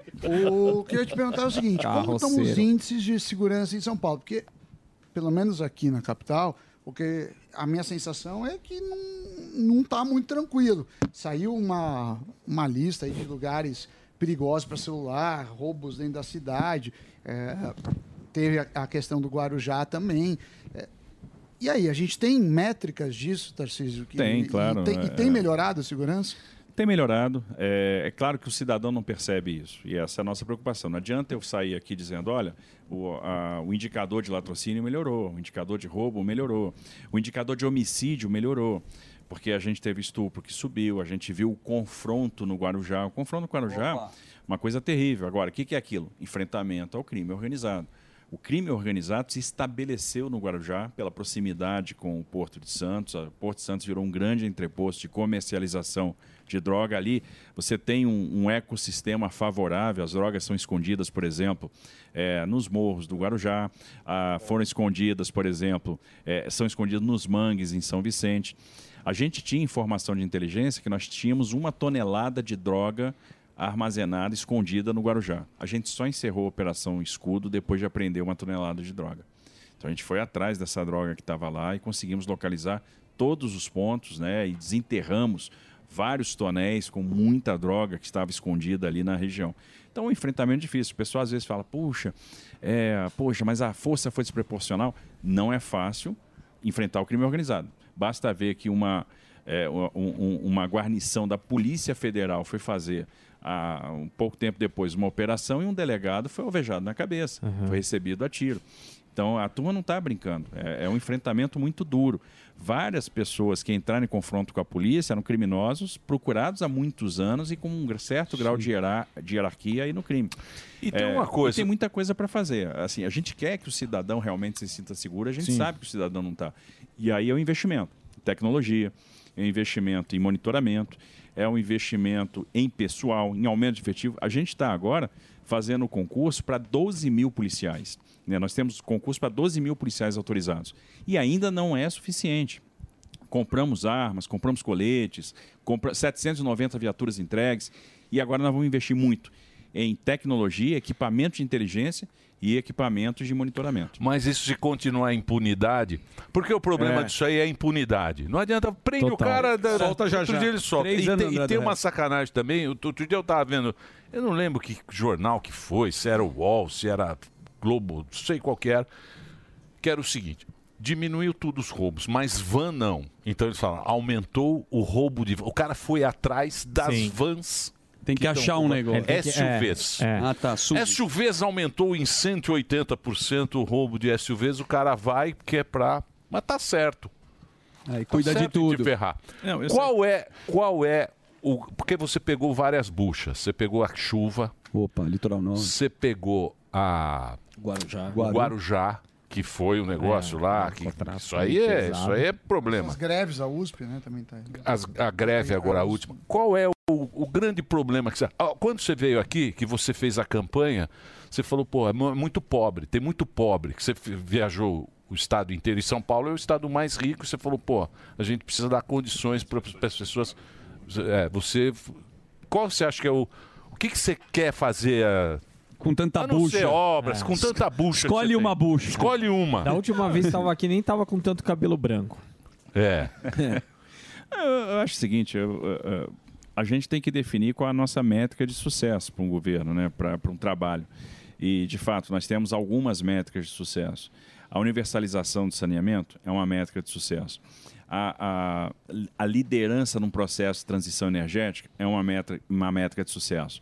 É, os investimentos, a conclusão de obras inacabadas é uma métrica de sucesso.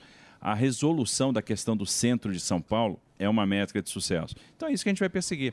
Por exemplo, a gente fez muito, tem feito muitas operações de polícia no centro da cidade, apreendemos uma quantidade enorme de droga, prendemos um monte de gente. Tudo bem, prende alguns, alguns são soltos logo depois, mas a gente vai, vai continuar. E fizemos um negócio interessante que nunca tinha sido feito, né? pelo menos que a gente tem a notícia. É, a cada operação a gente aproveita para ir mapeando as pessoas que estão lá, identificando. Então a gente identificou as pessoas que estão no fluxo hoje da Cracolândia. Porque eu precisava saber o seguinte: eu não resolvo aquele problema sem entender quem é aquela pessoa. Né? Da onde aquela pessoa veio, qual é a história daquela pessoa, porque a conduta tem que ser individualizada. E aí você começa a descobrir alguma coisa interessante. É, por exemplo, é, são quase 30 pessoas com boletim de ocorrência aberto de desaparecimento. Então, tem 30 pessoas que as famílias registraram ocorrência de desaparecimento e a pessoa está lá. Eu tenho lá metade da Cracolândia, praticamente, dos 1.100, m- mais de 500, são egressos do sistema prisional, estão lá em regime de progressão de pena, descumprindo as servidões que foram estabelecidas pelo Judiciário. E agora a gente começou a pedir as primeiras regressões de pena e o Judiciário começou a autorizar. É, a gente está vendo aqui como é que eu aumento a capilaridade na minha rede de tratamento do dependente químico. Como que a gente vai trazer o emprego? E aí, que, que emprego essas pessoas tiveram antes de estar lá? Então a gente cruzou essas informações, o CPF daquela pessoa, etc., com o CAGED, para saber o seguinte: o que, que essas pessoas trabalharam. Então lá tem é, muito servente de pedreiro, tem auxiliar de montagem industrial, tem auxiliar de limpeza. Então, como que eu vou é, é, reinserir essas pessoas no mercado de trabalho pós-tratamento? Porque se não der a porta de saída também, o cara volta. É, e aí a gente tem algumas reflexões. Por que, que o cara que sai do sistema prisional acaba parando lá? Por que, que a gente criou um ecossistema de sobrevivência para essas pessoas no centro? E o que, que faltou de amparo do Estado é, para que essas pessoas não tivessem outra alternativa e acabassem ah, eh, sucumbindo às drogas lá no centro de São Paulo? Então, são esses- questionamentos que a gente está fazendo para ter uma ação coordenada que vai envolver muitas ações: a ação de saúde, a a- o tratamento dependente, a ação de assistência social, a, a- a- a capacitação para reinserção no mercado de trabalho, a ação policial para a, a prisão dos traficantes. A gente está mapeando centro de distribuição por centro de distribuição de droga que funciona É a raiz do problema. Para a gente atacar a logística do problema. Mas, o, o Tarcísio, esse aí, pô, To- Toronto, cara. Toronto, no Canadá. Sim, Sim. Filadélfia, Los Angeles. São Francisco. São Pô, você você anda na- em São Falou Francisco, aqui, centro de São Francisco. Isso aí é uma coisa meio é, complicada. Essa, a, a Soninha falava um negócio, porque a Soninha trabalhou com, com o calça. Sim. Lembra lá o calça? Olha, o Soninha. Importante. Importante. PPP. Bora fez homenagem. É Calça. importante, a homenagem Soninha. crescer agora. E ela falou a coisa, ela falou, Emílio, isso aí é o seguinte, é pessoa por pessoa. Cada pessoa que tá lá tem uma história, tem um... Individual. Então não adianta, porque faz, ah, vamos destruir isso aqui. Destrói, não, não tem, é, é difícil essa... Ela tá certa, é pessoa essa- a pessoa. é. Por isso que, para eu tratar é, de forma individualizada, eu preciso primeiro saber qual é a história de cada um ali. Que aí eu começo a ter um norte. Porque é difícil, você chega lá, pô, e aí, por onde eu começo? Né? Não, é- não é simples. Agora, nós temos é, exemplos bem-sucedidos. Né? Lisboa conseguiu tratar, Frankfurt conseguiu tratar, Amster- Amsterdã conseguiu tratar. Então, nós vamos conseguir tratar também. E aí eu tenho que ter uma impulsão econômica. Porque o grande problema da, da Cracolândia hoje, por exemplo, é a destruição de emprego. E se a gente melhorar essa situação, a gente melhora muito a percepção de segurança do cidadão paulistano. E Então, assim, governador, é, E duro essa quem questão- mora lá, né? Esse é o mora. Tem um comércio. Então, isso que Porra. eu, eu ia falar disso também, até pegando carona no que o Emílio falou, que é essa questão. É, tem os doentes, tem os usuários, tem a galera que tá lá porque não tem outro lugar para ir. Só que o, o pior de tudo é o traficante, que acontece às vezes isso. Prendem o cara e às vezes o cara no dia seguinte ou até no próprio dia já tá, Tá solto. solto. É, o que que o governo consegue fazer, tentar bater de frente para falar assim, ó, é, esse cara não pode voltar pra rua.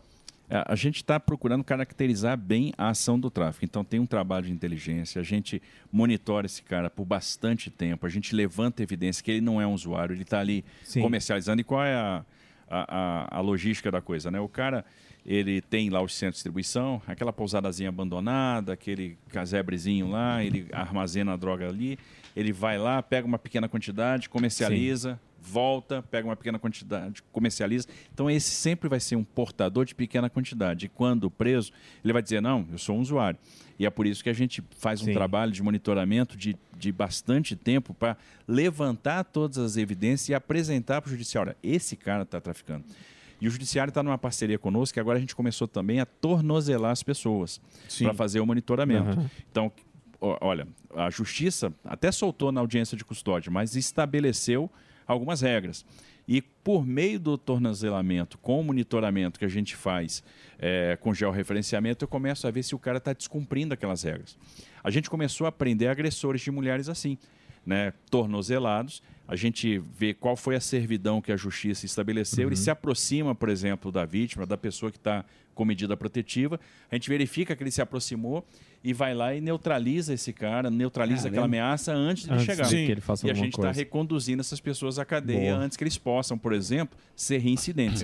A maioria dos feminicídios que acontecem são de pessoas que agrediram suas vítimas primeiro e reincidiram. Sim. Sim. Ô, Tarcísio, você. Que voltou, mandou- né? Cê- Vocês pegaram os caras aí que saiu. Foi a primeira, a primeira agora. Quanto, qual foi a porcentagem? No- a porcentagem nós- foi nós- alta, né? O cara que nós- faz. É, nós, nós conseguimos recolher agora, desde que nós começamos, nós prendemos três é, reincidentes, três pessoas que se aproximaram das vítimas e a turma vai ficando esperta. Pô, precisa acabar com esse negócio de saidinha, né? Tem que acabar. Tem um Pô, projeto. isso aí é um projeto negócio- E a pe- e a pena, o cara cumprir a pena durante o tempo, não por- Pô, é um negócio que a gente vê que é tão na Câmara, errado. tá lá no Senado. É um negócio tão errado. Pacheco tá sentado Se perguntar pra qualquer pessoa, qualquer canhoteiro, qualquer. Tá errado isso do concorda. cara ir lá, Sim. sai da. Depende do Pô, Pachecão, né? Não, imagina o cara que está numa cidade pequena, que vê aquele mundo de gente saindo e vários não voltam.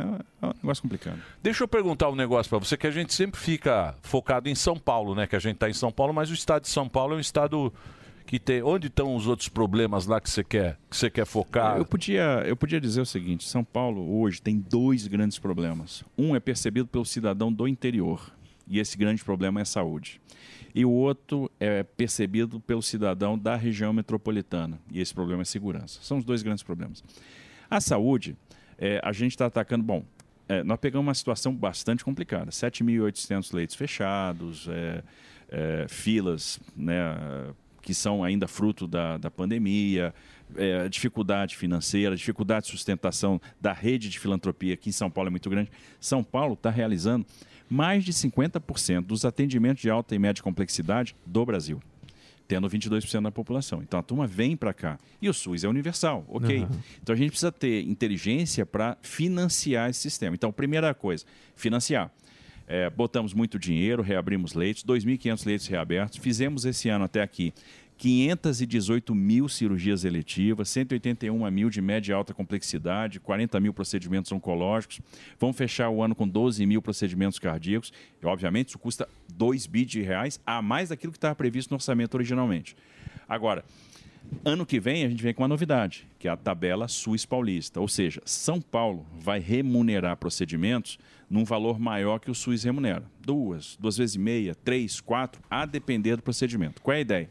É pactuar isso com a rede, ou seja, entidade por entidade, Santa Casa por Santa Casa, de maneira que eu crie um incentivo para aumentar a cobertura, para abrir leito e para fazer procedimento. E a gente vai também ver com um valor maior de repasse para atenção básica, para a gente atuar na prevenção e na promoção da saúde. E isso descomprime urgências e total. emergências. Segunda coisa, acertei a questão do financiamento. Aí agora eu tenho que vir com aquilo que é estrutural. O que é estrutural? Regionalização e saúde digital. Eu tenho que especializar a rede. Porque o que acontece? Senão todo mundo quer fazer tudo e faz mal feito. Outro dia o prefeito veio dizer para mim o seguinte: pô, Tarcísio, eu preciso de dinheiro aqui, minha maternidade vai fechar. Digo, perfeito, quanto é que você precisa? Não, para manter a maternidade funcionando, eu preciso de tanto. Digo, tá, e quantos partos você faz? Eu faço tantos partos por, por, por mês. Beleza. Já viu quanto é que está custando cada parto seu? Está custando quase 20 mil reais. Se você fechar sua maternidade e mandar todo mundo para o Unimed, você vai pagar um quarto do valor. Então, assim, essa conta o pessoal não faz. Então, o que a gente tem que fazer? Dentro de uma determinada região, naquela rede de hospitais de pequeno porte, eu tenho que especializar quem é que vai assumir esta tarefa. Quem é que vai fazer parto? Quem é que vai fazer ortopedia? Quem é que vai fazer... Você mais organizar, mais gestão, né? Exato. E Mas os caras falam que desde 2008 não muda a tabela SUS. Pois é, diz, nós- que, diz que o, o Prata veio O aqui. Prata. Pô, o Prata faz um puta Prata. trabalho. Sim. Puta Hospital trabalho. de amor. Espetacular. E, pô, é 20% do gasto dele. Ele tem que ficar pegando o cantor sertanejo, vem aqui. Leilão de gado, festa. Faz festa, faz não sei o quê, pra pegar o dinheirinho e faz um trabalho excepcional lá, hein? Quem puder ajudar, ajuda lá. Tem o Pix aí. Hospital de Amor. Hospital de Amor. Por isso que aqui a gente está fazendo, é, viemos com esse negócio da tabela SUS de São Paulo. Então a gente vai complementar aquele repasse federal que está congelado há muitos anos. O que, que a gente vai fazer? Nós vamos sangrar um pouco, vamos entrar no fiscal. Isso vai custar quase 3 bi para a gente, a mais. Então vou botar esse dinheiro na saúde agora. Em compensação, a gente resolve, assim, vai ajudar a resolver o problema. A gente vai fazer essa demanda correr. Ou seja, nós vamos ter mais leito aberto, mais gente fazendo procedimento, que aí, quanto mais fizer procedimento, melhor o resultado, porque hoje, com a tabela congelada do jeito que está, quanto mais procedimento, mais prejuízo. E a gente vai conseguir atender mais gente. Então, mas não é falta de dinheiro, então, é gestão, né? É gestão. É gestão. Quer dizer, falta dinheiro, mas aí a gente tem que pensar também, como é que eu posso conseguir dinheiro para a saúde? Aí vem a nossa proposta, a emenda à Constituição, que a gente está mandando para a Assembleia, vão apanhar para caramba, mas tudo bem, tá? faz parte, que é um negócio interessante, porque é o seguinte, a Constituição Federal estabeleceu gastos, é, piso de, de gasto para saúde e para educação. Na educação, 25%. Na saúde, 12%. A Constituição estadual foi além e estabeleceu um gasto mínimo para educação de 30% e saúde 12%. Ocorre que a população, a, a demografia está mudando. Os casais têm cada vez menos filhos. Eu É. tenho cada ano que passa menos matrículas. Então o dinheiro começa a sobrar na educação e começa a faltar na saúde, porque a população, por outro lado, está envelhecendo. Eu tenho cada vez mais doença crônica, eu tenho cada É. vez mais demanda de saúde. Você fica com um orçamento. Mas foi o PT que fez. Não. é- Foi o PT, sim, senhor. É que você não quer falar, mas eu sei que eu, Zé Pereira, a gente tá vivo. Pereira Porque, tá- não, quando, quando fizeram. né, Porque é preso. Esse orçamento ele é preso. engessado, é. Saúde, educação. Você tem que tudo pegar o amarrado. negócio do, do, do seu do, do PIB E obrigatoriamente. e obrigatoriamente colocar lá. Tem Fundeb. Só que o cara não pensou que hoje tem menos criança. As escolas, você tem escola. Que, que né, não não usar o precisa dinheiro pra outro recurso, né? Exatamente. justamente preso. Mas tem um Só que ele não quer falar. Ele não quer um falar. negócio interessante, é Ele o não quer falar, mas nós sabemos. Nesse gasto de 30%, está o inativo e pensionista. Só que a partir do ano que vem, o inativo pensionista não pode mais ficar no gasto obrigatório, que a justiça assim decidiu. Então ele vai para outra rúbrica no orçamento fiscal de seguridade social. Vai estar lá no SP Prévio. Ou seja, eu liberei um espaço aqui. Então, o que, que a gente está propondo para a Assembleia? Já que eu liberei esse espaço aqui, vamos flexibilizar isso, porque, do contrário, eu vou continuar amarrado nos 30%. E aí eu vou ficar com mais dinheiro sobrando. Então, vamos fazer o seguinte: vamos somar educação e saúde. Ou seja, 30 da educação e os 12 da saúde. Ou seja, saúde e educação somados, eu tenho que ter 42% de aplicação. Eu vou gastar no mínimo sempre 25 em educação, no mínimo sempre 12 em saúde, mas os 5 aqui, ó, deixa eu pode mudar. flutuar, eu posso mudar. Hora boto na saúde, hora boto na educação. Claro. Eu Claro. posso ter 25 17, eu posso ter 28 Você 14, eu posso ter 30 12. Você pega de onde não precisa. Num ano de baixa receita, isso não vai adiantar nada. Agora, num ano de alta receita, Faz isso pode diferença. proporcionar Uma 5, mudança. 6, 7 bi a mais para a saúde. E aí a gente tem que lembrar quem são os usuários SUS. Em tese, os 44 milhões é, de, de paulistas, né? E a gente está atendendo gente de fora. Agora, é, hoje, São Paulo é o estado que tem mais saúde complementar. A gente tem mais de 25 milhões de usuários do SUS aqui. É. Eu queria E, e te tem, e, tem a- e- e- e- e isso aí, quando a cidade, quando o cara, o prefeito, né? Porque sempre é o prefeito, ah, quando você tem um hospital bom, o contribuinte daquela cidade acaba mantendo o cara de, outras, de outra região. Vem paciente Porque de o outro cara lugar. fala, não, esse hospital é bom, o hospital lá é bom. O cara vai para aquela cidade. A gente tem o que a gente chama aqui de turismo de saúde. Né, que são as pessoas que vão buscar tratamento fora das suas sedes. Isso, e, e isso é muito. é, isso onera muito determinados, determinados hospitais importantes, em sede de regiões administrativas, etc. É, hospitais terciários. O que, que a gente precisa fazer? É, é trabalhar a regionalização para criar a estrutura de contenção. Por exemplo, se eu pegar hoje a Altietê, a turma do Altietê vem para o Hospital de Itaquera. Agora, Isso. por quê? Porque está faltando a estrutura de contenção, está faltando é, a- a- uma- um melhor suporte de saúde em Mogi das Cruzes, está faltando a gente realmente abrir o Hospital de Suzano, que aí o comércio vai conter. Né? Ou seja, as pessoas vão ter esse atendimento mais perto de casa. Aqui na cidade é a mesma coisa, Hospital de Goianás, Hospital de São Mateus. Eu faço a estrutura de contenção para ter mais vagas no Hospital de Itaquera. Tarcísio, você falou de saúde, você falou de segurança, você falou um pouco de, de trem, mas educação você começou a falar agora, e aí tem uns números de educação que chamam muita atenção. Não sei se está certo, é uma pesquisa na internet. É, um aluno da rede estadual custa 6 mil por ano. Um aluno da USP custa 60 mil por ano. E qual que é o problema? Rede estadual, majoritariamente, é, pessoas de baixo poder aquisitivo. Na USP, depende do curso, mas eu diria que não é o mesmo retrato. A outra coisa, ah, a rede estadual não dá tantas condições para a USP. Então, se, se isso não, não é estranho. E a segunda coisa é que nada, nada é grátis. E, então tem alguns países, como Nova Zelândia, Suécia, que fizeram o voucher educacional, que é o seguinte: se você paga 6 mil para a escola, por que esses 6 mil não podem concorrer com iniciativa privada? Faz rankings e, e você fala: olha, você tem 6 mil para gastar na educação, seja onde. na escola pública, seja na escola privada. E aí fazer uma concorrência, porque a- a percepção que eu tenho, baseado nos indicadores, é que não só no estado de São Paulo, mas que a educação é muito ruim, a educação pública, e é muito cara. E, e a gente paga indiretamente, mas paga. E por que, que a USP não poderia pensar eh, numa privatização, pelo menos para quem tem mais poder aquisitivo, e deixar de graça para quem não tem? Porque hoje você tem. Você vai no, no, em determinados cursos da USP, você vai no estacionamento. Eu tenho um amigo meu que tem 56 anos. Tá no ele tá, USP. Ele tá. Não, ele tá. É, ele, ele tá lá até Na hoje. pedagogia. Ele não saiu. Pedagogia. Ele Minha faz tia- pedagogia. minha tia foi enterrada na Ele tem USP. 56 anos, ele é aluno da USP. Vai maconha. Abração. Eu não vou falar o nome porque eu não sou X9. Ah, eu organizo as festas. Minha dar uma tia tá piscadinha que ele sabe Minha quem é. tia, 34 anos de USP, É, tá? claro. Então, Por que não? E mora na USP. Que é gostoso. mora ele lá. mora. Mora, ela faz festa pra todo mundo. Isso. É, Não. Isso é- isso é um tremendo, um tremendo desafio, né? A gente precisa realmente, aos poucos, mudar o paradigma. Agora, eu entendo que agora, neste momento, o que que a gente precisa fazer? Bom, é, precisamos aumentar a qualidade do ensino público. E aí, obviamente, isso demanda não só... Talvez hoje é muito mais gestão do que recurso. Esse é o grande desafio.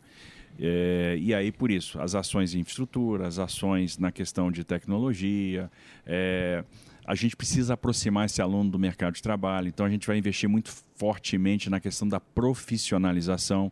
A gente tem uma necessidade, hoje a gente tem no ensino profissionalizante 9% dos nossos estudantes de ensino médio. E a gente quer fazer, a gente quer chegar a 50% dos estudantes de ensino médio.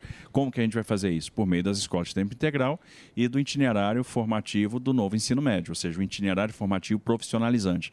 Então nós vamos transformando paulatinamente as nossas escolas de ensino médio também em centros de formação profissional, para ministrar o ensino profissionalizante que vai se somar ao esforço do Paula Souza, que vai se somar ao esforço do Sistema S, para a gente ter mais pessoas eh, profissionalizadas. Outra coisa importante, criamos o Provão Paulista. O que é o Provão Paulista? É uma conexão direta da rede pública com universidade, as universidades estaduais.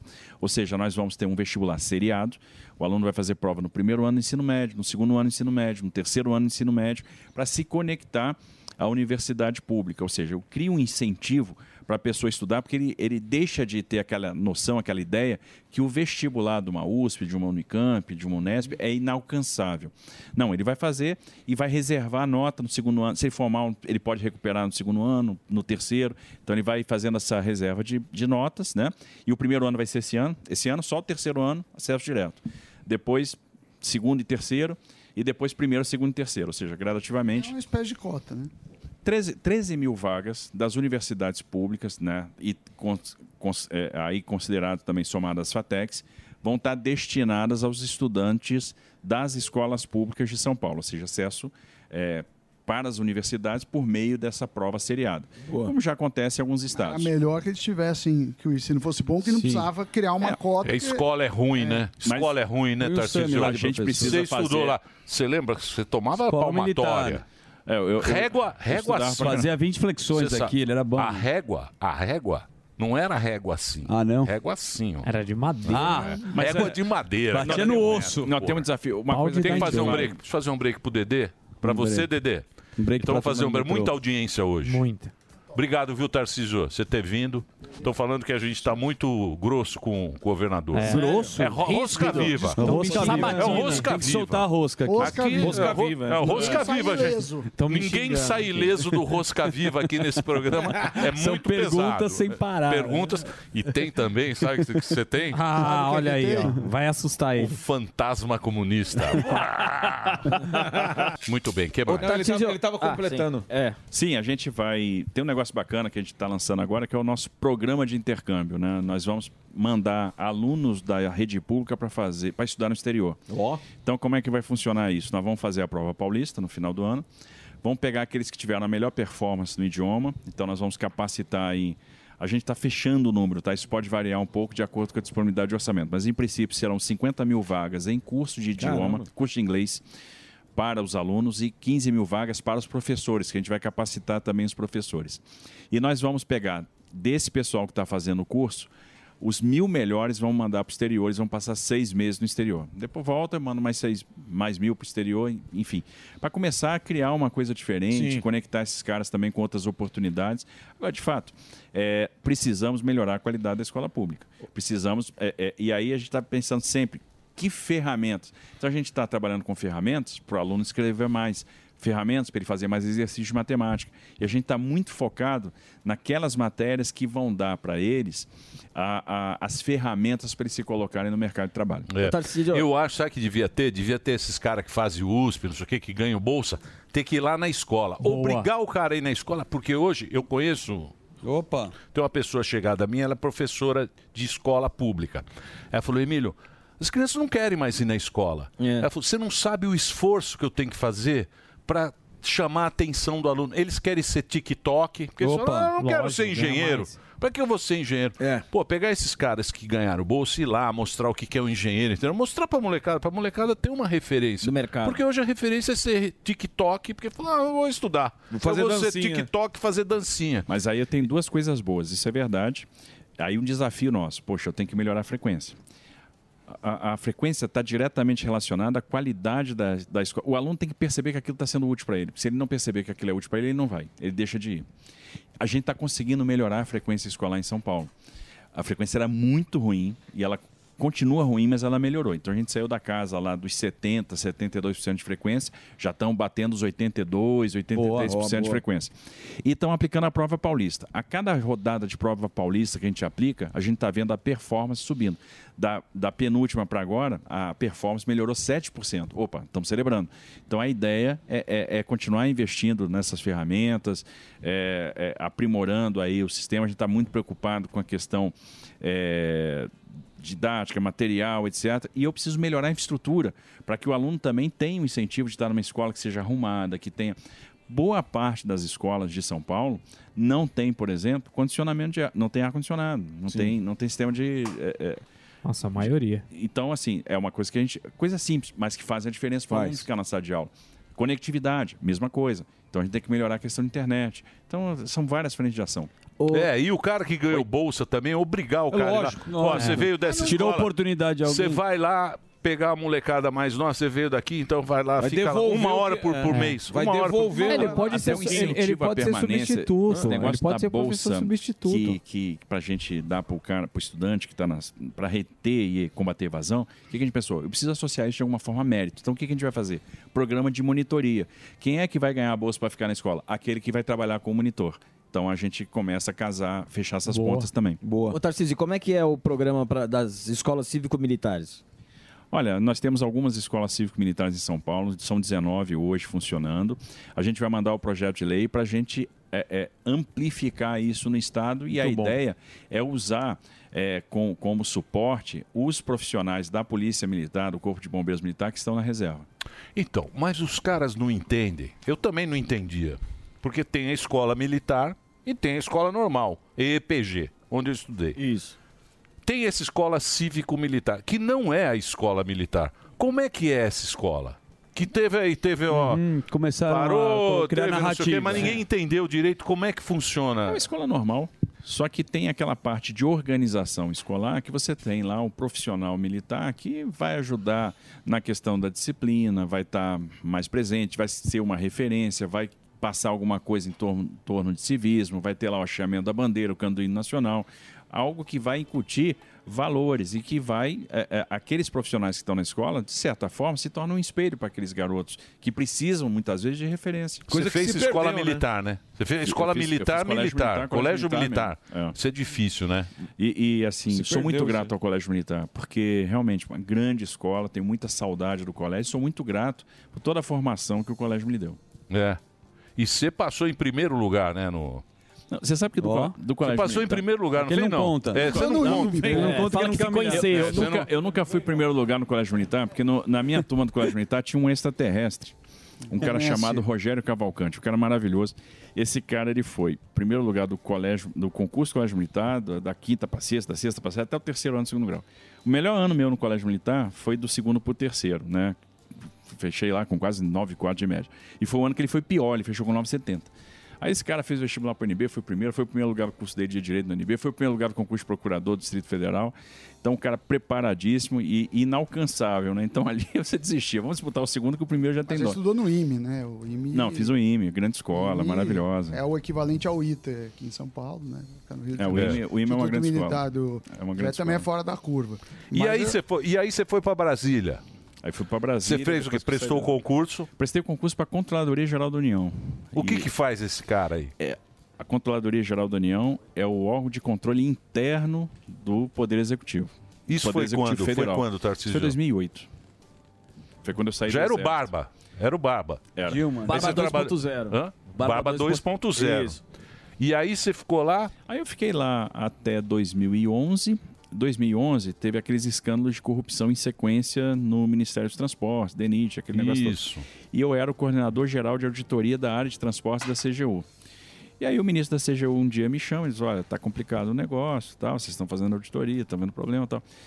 Estão perguntando se você não quer é, assumir a, di- a direção executiva do DENIT. Eu falei, tá, tudo bem. é, não, você pode pensar, eu digo, não, não preciso pensar, vou fazer duas perguntas.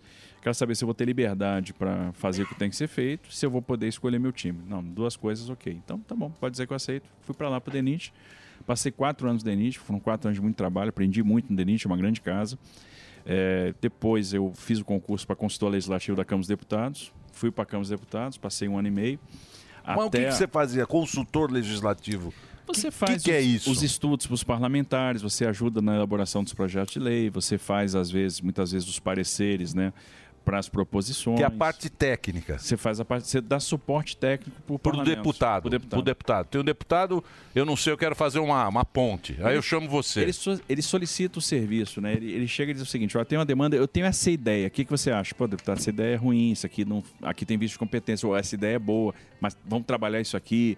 É, ele diz assim, pô, eu queria ter uma participação na infraestrutura. Qual é o principal problema que a gente tem em infraestrutura hoje? Olha, esse aqui é um problemaço. E aí, problema de legislação, né? Por exemplo, ah, quando, está um caso pitoresco, né? Quando estava acabando o governo Fernando Henrique, o, o governador de Minas Gerais era o Itamar Franco. E, o, e o Fernando Henrique tinha uma dívida de gratidão com o Itamar. E o Itamar não ia ter dinheiro para pagar as contas, não ia ter dinheiro para pagar a folha. Ele disse, pô, preciso de dinheiro para pagar a folha. E Fernando Henrique, pô, dinheiro para pagar a folha eu não posso passar. Inventa um imposto. Vamos inventar um negócio. O que, que É, eles inventaram? inventaram imposto, A tal da medida provisória 82. Eu, eu vou te passar, então, as rodovias e um dinheiro para fazer a manutenção das rodovias. Então, essas rodovias federais passam a ser agora do Estado. Problema de corpo de exército. Porque aí outros governadores chegaram, não, mas se isso vai acontecer comigo, também quero, que tá todo mundo enrolado, todo mundo querendo pagar a folha e tal.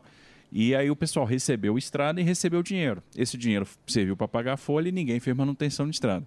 E ao longo do tempo, essas estradas foram se deteriorando. Eram rodovias, em tese, federais, mas que foram todas estadualizadas nesse movimento. E o que acontece? Os estados não faziam e ninguém entendia nada, né? Porque o cara está andando numa BR. A BR é horrorosa e o pessoal, ah, governo federal. Não, não, não, não. Essa rodovia agora é estadual. Isso aconteceu, pô, tinha vários quilômetros em Minas Gerais, assim, na Bahia, etc. E às vezes, um- uma vez um parlamentar chegou para mim e disse: "Pô, você quer fazer alguma coisa útil na infraestrutura, tal? O que, que você me sugere? Estou pensando nisso. Olha, isso aqui na infraestrutura hoje não é um problema. Um problema é corrigir esse negócio que a medida provisória criou. Aí foi feito lá um, é, um acerto e foi editada uma outra medida provisória, ele foi o relator e resolveu-se o problema. Caramba, cara. Entendi. É, é, Entendi. é muita bucha, é muita coisa técnica que você faz. E aí, e aí depois você ficou lá, pera aí, pô, porque eu tô curioso. O que, que, que você Não, quer pode- falar pode o quê? pode ir. Da segurança? Não, não é da segurança, Não, do mesmo não, é assunto. que não contou. Tá no Fernando abre, Henrique. Abre o coração, vai lá. Vai, Mariana- a Fernando. Henrique. Mariana Godoy. Fer- Fernando Henrique é. Não, vocês têm outra pergunta? Tem, não, não, Vocês vão ficar olhando aí. O Zuzu, não, não, a questão que eu ia falar é o seguinte, ele tava falando de estrada e sempre que a gente fala de grandes obras, tem corrupção pra cacete. E essas licitações, o Tarcísio consegue organizá-las. Como é que você faz hoje pro cara, porque tem corrupção, né? No teu governo, quando você assumiu, eu imagino que você pegou muita coisa lá que não tava eh, bacana. Como é que você fez pra organizá-las? Assim, a- a- você tem que investir em governança. E a governança é uma coisa que você constrói com o tempo. Por exemplo, Ministério da Infraestrutura, o que a gente fez? Criamos um núcleo de exorcismo. É, que nós criamos a secretaria, mas é exatamente isso. A, a secretaria né, de, de, de governança, é, é, é, e, e Integridade, que era uma secretaria. Essa Secretaria de Integridade cuidava desses processos de integridade. Era chefiada por uma delegada de Polícia Federal. O que, que a gente fazia? Toda a parte de conformidade e integridade desses processos. Né? Então, a gente fazia a parte de gestão de risco, a parte de supervisão ministerial, a parte de seleção de, de, de dirigentes. O dirigente, para ser dirigente do Ministério da Infraestrutura, tinha que passar por um processo seletivo para ser superintendente do DENIT, para ser dirigente de uma companhia docas. E uma das é, fases do, do processo seletivo era a análise de integridade, que a área de integridade fazia. Opa, esse cara tem um perfil de risco. Não pode. Vamos tirar. Ah, pega a capivara do cara. Pega a capivara do cara. É. O negócio é o E foi, seguinte. foi na Denite, no Denite que você falou, Denite. perguntou pro cara se o cara sabia voar? Foi, foi no DENIT. Conta pra gente essa história, que é uma história muito pitoresca. é. Maria Perguntou- Gordaela. Marílio Gabriel. Do quê? Conta pra gente. Não, essa história foi o seguinte: a- tava- tinha. Olha, antes de Lava Jato tinha nada disso. Mas tinha uma. Houve uma determinada licitação. Tinha uma empresa que estava enrolada, não podia ter contrato assinado, havia sido condenada no judiciário né, por uma pena que, que, envolve, que alcançava toda a administração pública. Ela foi punida segundo a lei de improbidade administrativa. E havia muita pressão para eu assinar um determinado contrato com essa empresa, e essa empresa depois apareceu na Lava Jato. tá? É, e os caras, não, você tem que assinar o contrato. Eu falei, não, não vou assinar o contrato. E pressão, pressão, pressão. Recebi inputs os mais diversos possíveis para assinar o contrato. Disse que não ia assinar, que não era devido, que era ilegal, não sei o quê. E um dia veio um cara da empresa, que era um cara que fazia lobby para empresa, para várias empresas, mas para essa em especial, falar comigo lá no, no DENIT. Ele disse, olha, você tem que assinar esse contrato, senão você vai ser processado por prevaricação. Eu falei, cara, processo, entra na fila aí, tem um monte de gente processando já, é mais um, não tem problema não. Agora, só vou te falar uma coisa. É, antes de eu tomar essa decisão de não assinar, eu já estou com um parecer de força executória da AGU e estou com um parecer da CGU e os dois me contraindicando essa assinatura. Então, quando você for me processar, eu vou estar aqui bem coberto e alinhado. Eu estou com esses dois pareceres. Ele falou: Ah, tá. Você tem parecer? Tem. Você não está entendendo, você tem que me ajudar. Eu digo, o que, que eu não estou entendendo? Tem dinheiro nesse contrato. Eu digo, dinheiro para quem? Aí ele falou, dinheiro para fulano. Isso vai morrer comigo, eu não vou falar nunca. Opa, vai, vai. Aí Vai eu falei, Primeira letra. Soletrando. A charada do governador. Começa com o martelinho, ó o martelinho. A Tempo. palavra é.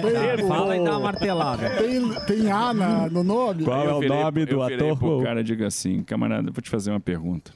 Você sabe voar? Aí o cara olhou pra mim. Não é porque a gente tá no quarto andar e tem duas formas de sair da minha sala. Uma pela porta, eu vou lhe dar a oportunidade de sair nesse exato momento por essa porta. A outra é pela janela, cara. E eu não vou ter dificuldade nenhuma de jogar lá embaixo. E nem vou ficar com remorso. É bem bolado. Foi pra cima, né? É, porque surge muita oportunidade Sim, do sim, cara sim, querer, né? Ganhar por, por fora. E, Agora, assim, agora o né? negócio é o seguinte, tá mentindo demais, agora vamos falar com a sério. professor aqui, né? Vila Tá aí, ó. mentindo Pô, tá tão muito. legal a história. Não, tá mentindo demais. Eu tô com o seu boletim aqui da escola, só quatro em geometria. Não é tudo isso aí, não. Agora o negócio é o seguinte, eu queria saber, você é o camisa 10 do bolsonarismo. Professor Vila. Você é o camisa 10 do bolsonarismo. Agora eu quero saber o seguinte, se todo o partido tá se juntando, se o Mandrião, o Bolsonaro vai ser é, peça fundamental para escolher o próximo prefeito de São Paulo, se vocês já estão vendo isso, que você acabou de falar aqui nessa entrevista, tá gravado, que quando tem um governador que briga com o prefeito não dá certo. Então vocês estão tendo que trabalhar com isso. Como é que vai ser essa estratégia, candidato? Olha, vamos. Não, não, o, o- o Bolsonaro é, é o- é a grande liderança da direita no Brasil e vai continuar sendo. Veja que coisa, ele teve outro dia em Fortaleza, olha quanta gente ele juntou Tá lá. certo. Teve em Santa Catarina, multidão, foi em Goiás, negócio de doido. É, é uma liderança incontestável. Né? Eu sempre disse que ele é um fenômeno, e é um fenômeno mesmo, tem que ser estudado. Então ele vai ser importante nessa definição né, de, de candidatura a prefeito, a vice-prefeito, etc. E, obviamente, ele vai ser ouvido, vai ser consultado e vai ter um papel preponderante nisso. É, o que, que a gente precisa? De um nome que unifique esse campo da centro-direita para a gente ser competitivo. Sim. E para não correr o risco de perder a prefeitura para alguém que não vai ter, que é panfletário, incendiário, que não vai ter capacidade de dialogar, Invade. ou que po- pelos compromissos que tem já com determinados grupos, seja incapaz de fazer um bom trabalho de zeladoria na cidade. São Paulo perca com isso. Os desafios é, é, são inúmeros. Né? A gente tem um desafio do transporte público, a gente tem um desafio da habitação, a gente tem um desafio é, é, dessa reordenação, dessa reconstrução urbana.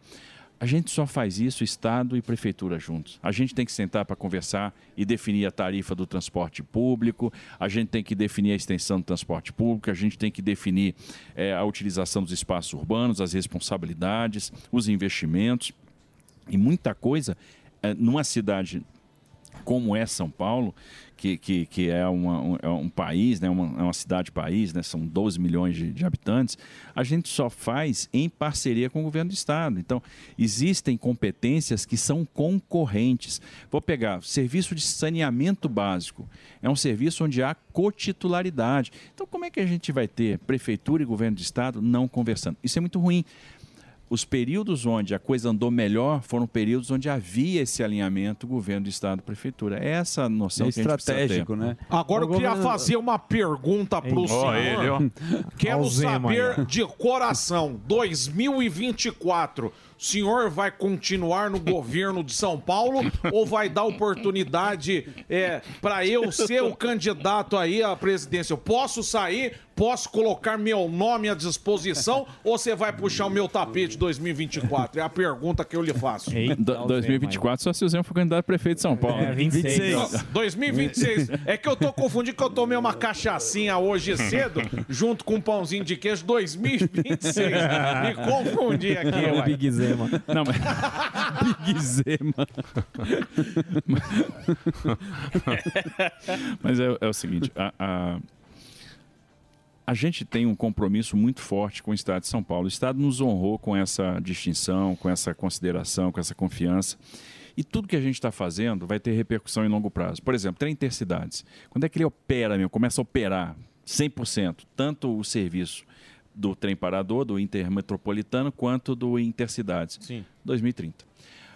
É, Centro Administrativo de São Paulo, a gente leilou em 2025, vai estar pronto em 2028. Travessia Seca Santos Guarujá, leilou em 2024, vai estar pronto em 2028. Extensão da linha 4 do metrô, vai sair lá da Vila Sônia, vamos levar para Taboão. 2028 a gente entrega. É, é, a, a extensão completa da linha 6, 2027. 2026 a gente começa a operar né, de Brasilândia para Água Branca e por aí vai. É, o Rodanel, esse fica pronto em 2026. A- a- então. Rodoanel, muita- quanto que é? 2026. Assina aqui, ó. Assina aqui. É da, é. Tá Assina aqui, ó. Trânsito que pega pra vir da grande. O Emílio já comprou terreno do lado já. Tá aqui, ó. Rodoanel. Rodoanel. O Rodoanel, ele come... 2026. Porra. O do- Rodoanel começou faz tempo. O que o Emílio já comprou É de porque o problema é que o terreno cara do faz a obra e não termina, né? Então no mandato Aqui, dele ó, assinado, hein, ó. E, e se pode vir um cara que pode não... Pode cobrar lá em quê? 2026. Aí, então, são coisas de longo prazo. E, é- e é bacana você ver essas coisas sendo maturadas, etc. Então, assim, é- é- é, eu não sei se eu vou merecer a distinção no Paulista mais uma vez, mas assim, a, a- gente está raciocinando num projeto de longo prazo, é importante que seja assim. Acho que a- esse campo da centro-direita tem excelentes nomes e, obviamente, a gente vai apoiar aquele nome que foi escolhido por esse campo, né? Seja Zema, seja Caiado, seja... é, é, é, quem- mais aí? Ratinho, Ratinho, Ratinho Júnior. Júnior, Seja o próprio Bolsonaro se tiver em condições. Ô, governador, é, a gente estava falando aqui da mas, questão mas da- poli- você- Deixa É, eu eu perguntar tava, um negócio pra tava, você. só. Não, é porque eu queria, agora. eu queria chegar até onde ele foi convidado, porque é o Bolsonaro que convidou ele para ser ministro. Sim, né? exatamente. Ele tinha Infraestrutura. E aí hoje Ô, você, querendo ou não, você é um político. Mas você tem um jeito diferente de fazer a política. A gente viu lá, a gente vê... Técnico. A gente vê nessa, nesses pepinos que você teve... ele gosta. Que, que você teve lá no, no litoral aqui, que você teve com a polícia e tal. Você é um cara que... Você deu uma aula lá. Na, naquele... Foi. Não é o político que Sim, chega, sim, ah, sim. vou chamar o negócio da coisa. Você deu uma aula ali de, de, De gestão. de gestão, de transporte, de- falar, não sei o quê. Traz lá, che- vem com o ônibus. A gente vê que você gosta desse. Organizar De bagaça. organizar esse negócio. Politicamente é outra história, né? Tem que dar uma. Gary Gary. Gary Gary. Uma bitoca no uma cantinho. bitoca. Você já tá preparado É. para dar uma bitoquinha? No uma bitoquinha ali, um De leve. no Dá um cangote. somebody E a turma gosta, Tá a dançando. turma gosta Comigo de ser na enganada. manteiga. A turma gosta de ser enganada. Ou você acha que tem como mudar isso? Assim, eu, eu, eu- eu sei lá porque que eu tô aqui. Eu acho que porque, bom, Bolsonaro pediu para eu vir para cá, apostou em mim, eu devo tudo ao presidente Bolsonaro, né, que abriu a porta do ministério. Nunca pensei na minha vida que ia ser ministro. Né? Nunca pensei. Minha mãe foi empregada doméstica. Né? A- minha aspiração foi, era entrar no exército. Eu virei oficial do exército, era o cara mais feliz do mundo. E, e, de repente estou aqui hoje, sei lá por quê.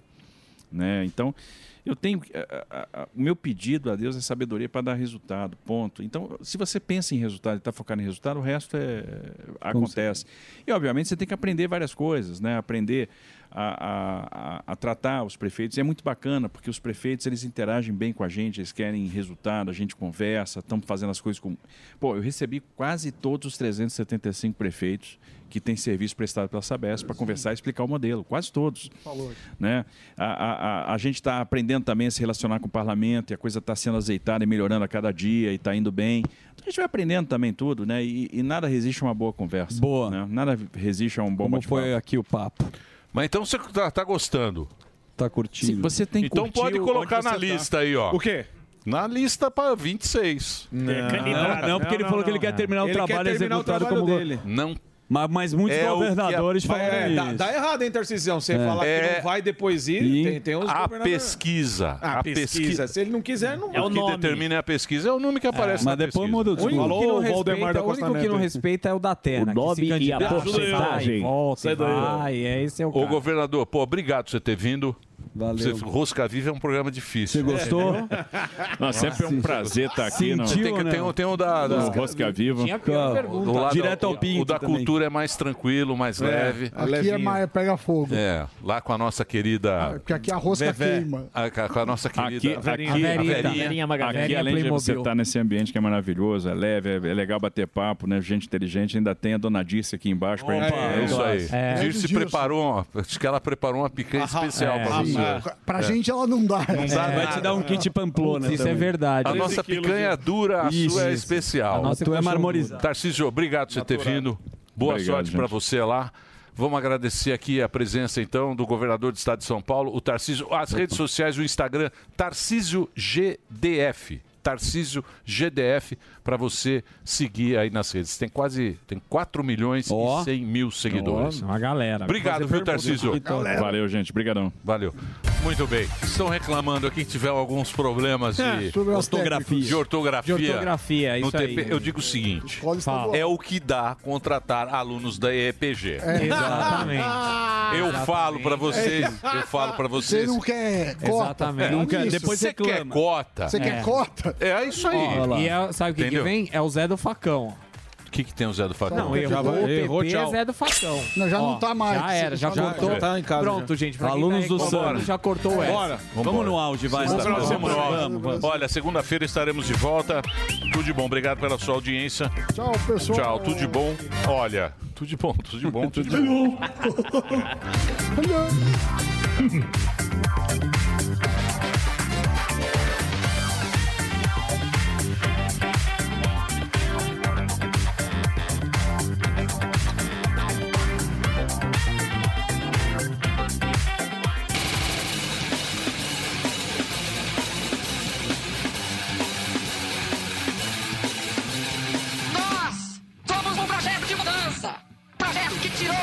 Brasil Se Deus quiser. da situação subalterna. Se Deus quiser. Diante do Fundo Monetário. Se Deus quiser. Tiramos 28 milhões. Se Deus quiser. O presidente Lula tirou, Se Deus quiser. tirou o Brasil da pobreza. Se Deus quiser. Amor. Genésio. Amor. Amor. E amor pelo povo brasileiro. Amor para fazer desta vitória uma vitória da paz.